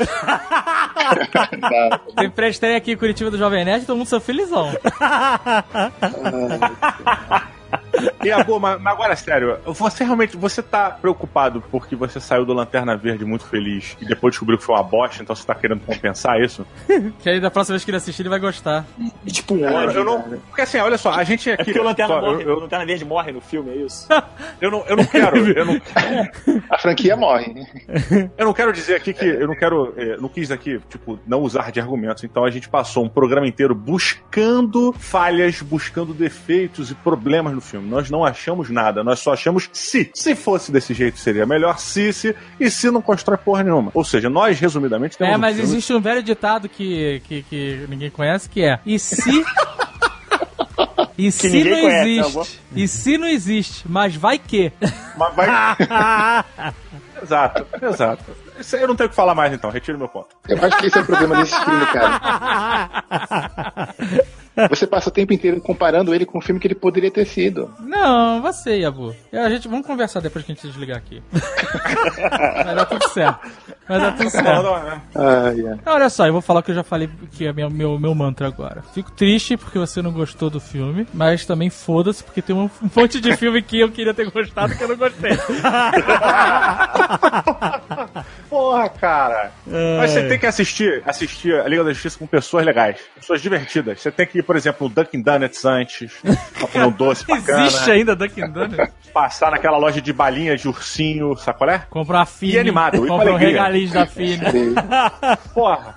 É quando você for assim nesse climão, porra, tu vai chegar lá, tu vai ficar animadaço, tu vai ver que o filme ele veio com o único objetivo, te divertir. Olha aí. O, o objetivo do filme é alegria. Você tava comendo, você tava comendo bala fine quando você viu o filme? Que fala filme tem glúten. Eu tava comendo a outra. Não, Yabu.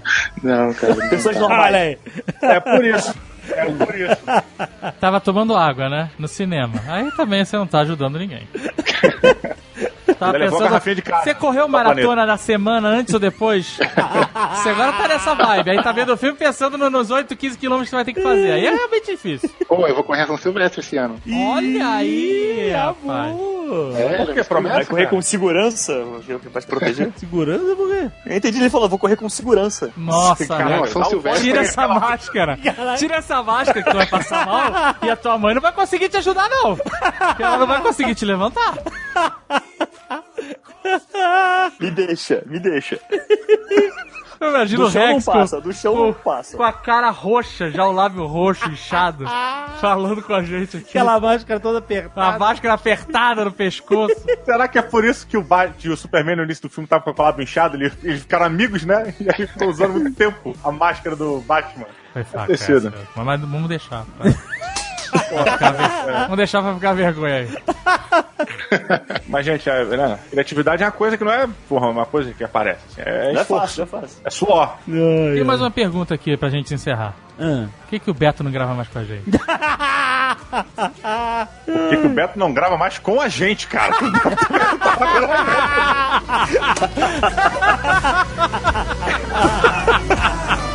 Agora que ele foi pro fundo do mar pra deixar o easter egg ali.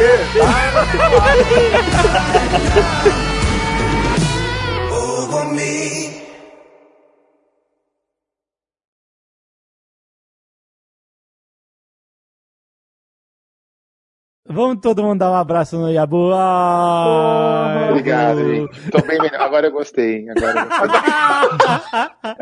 Pensando bem, o filme tem seus pontos positivos. Abu, a DC tá acertando, calma. Fica com a gente. Abu, o Rex tá tão louco, tá chamando o Fábio. Yabu, Tá Yabu, é o áudio, é o áudio, é o áudio. É a máscara. Falou é falou a boca, falou a boca. máscara. É Yabu, Yabu. Tá foda. essa máscara, cara. Este Nerdcast foi editado por Radiofobia, podcast e multimídia.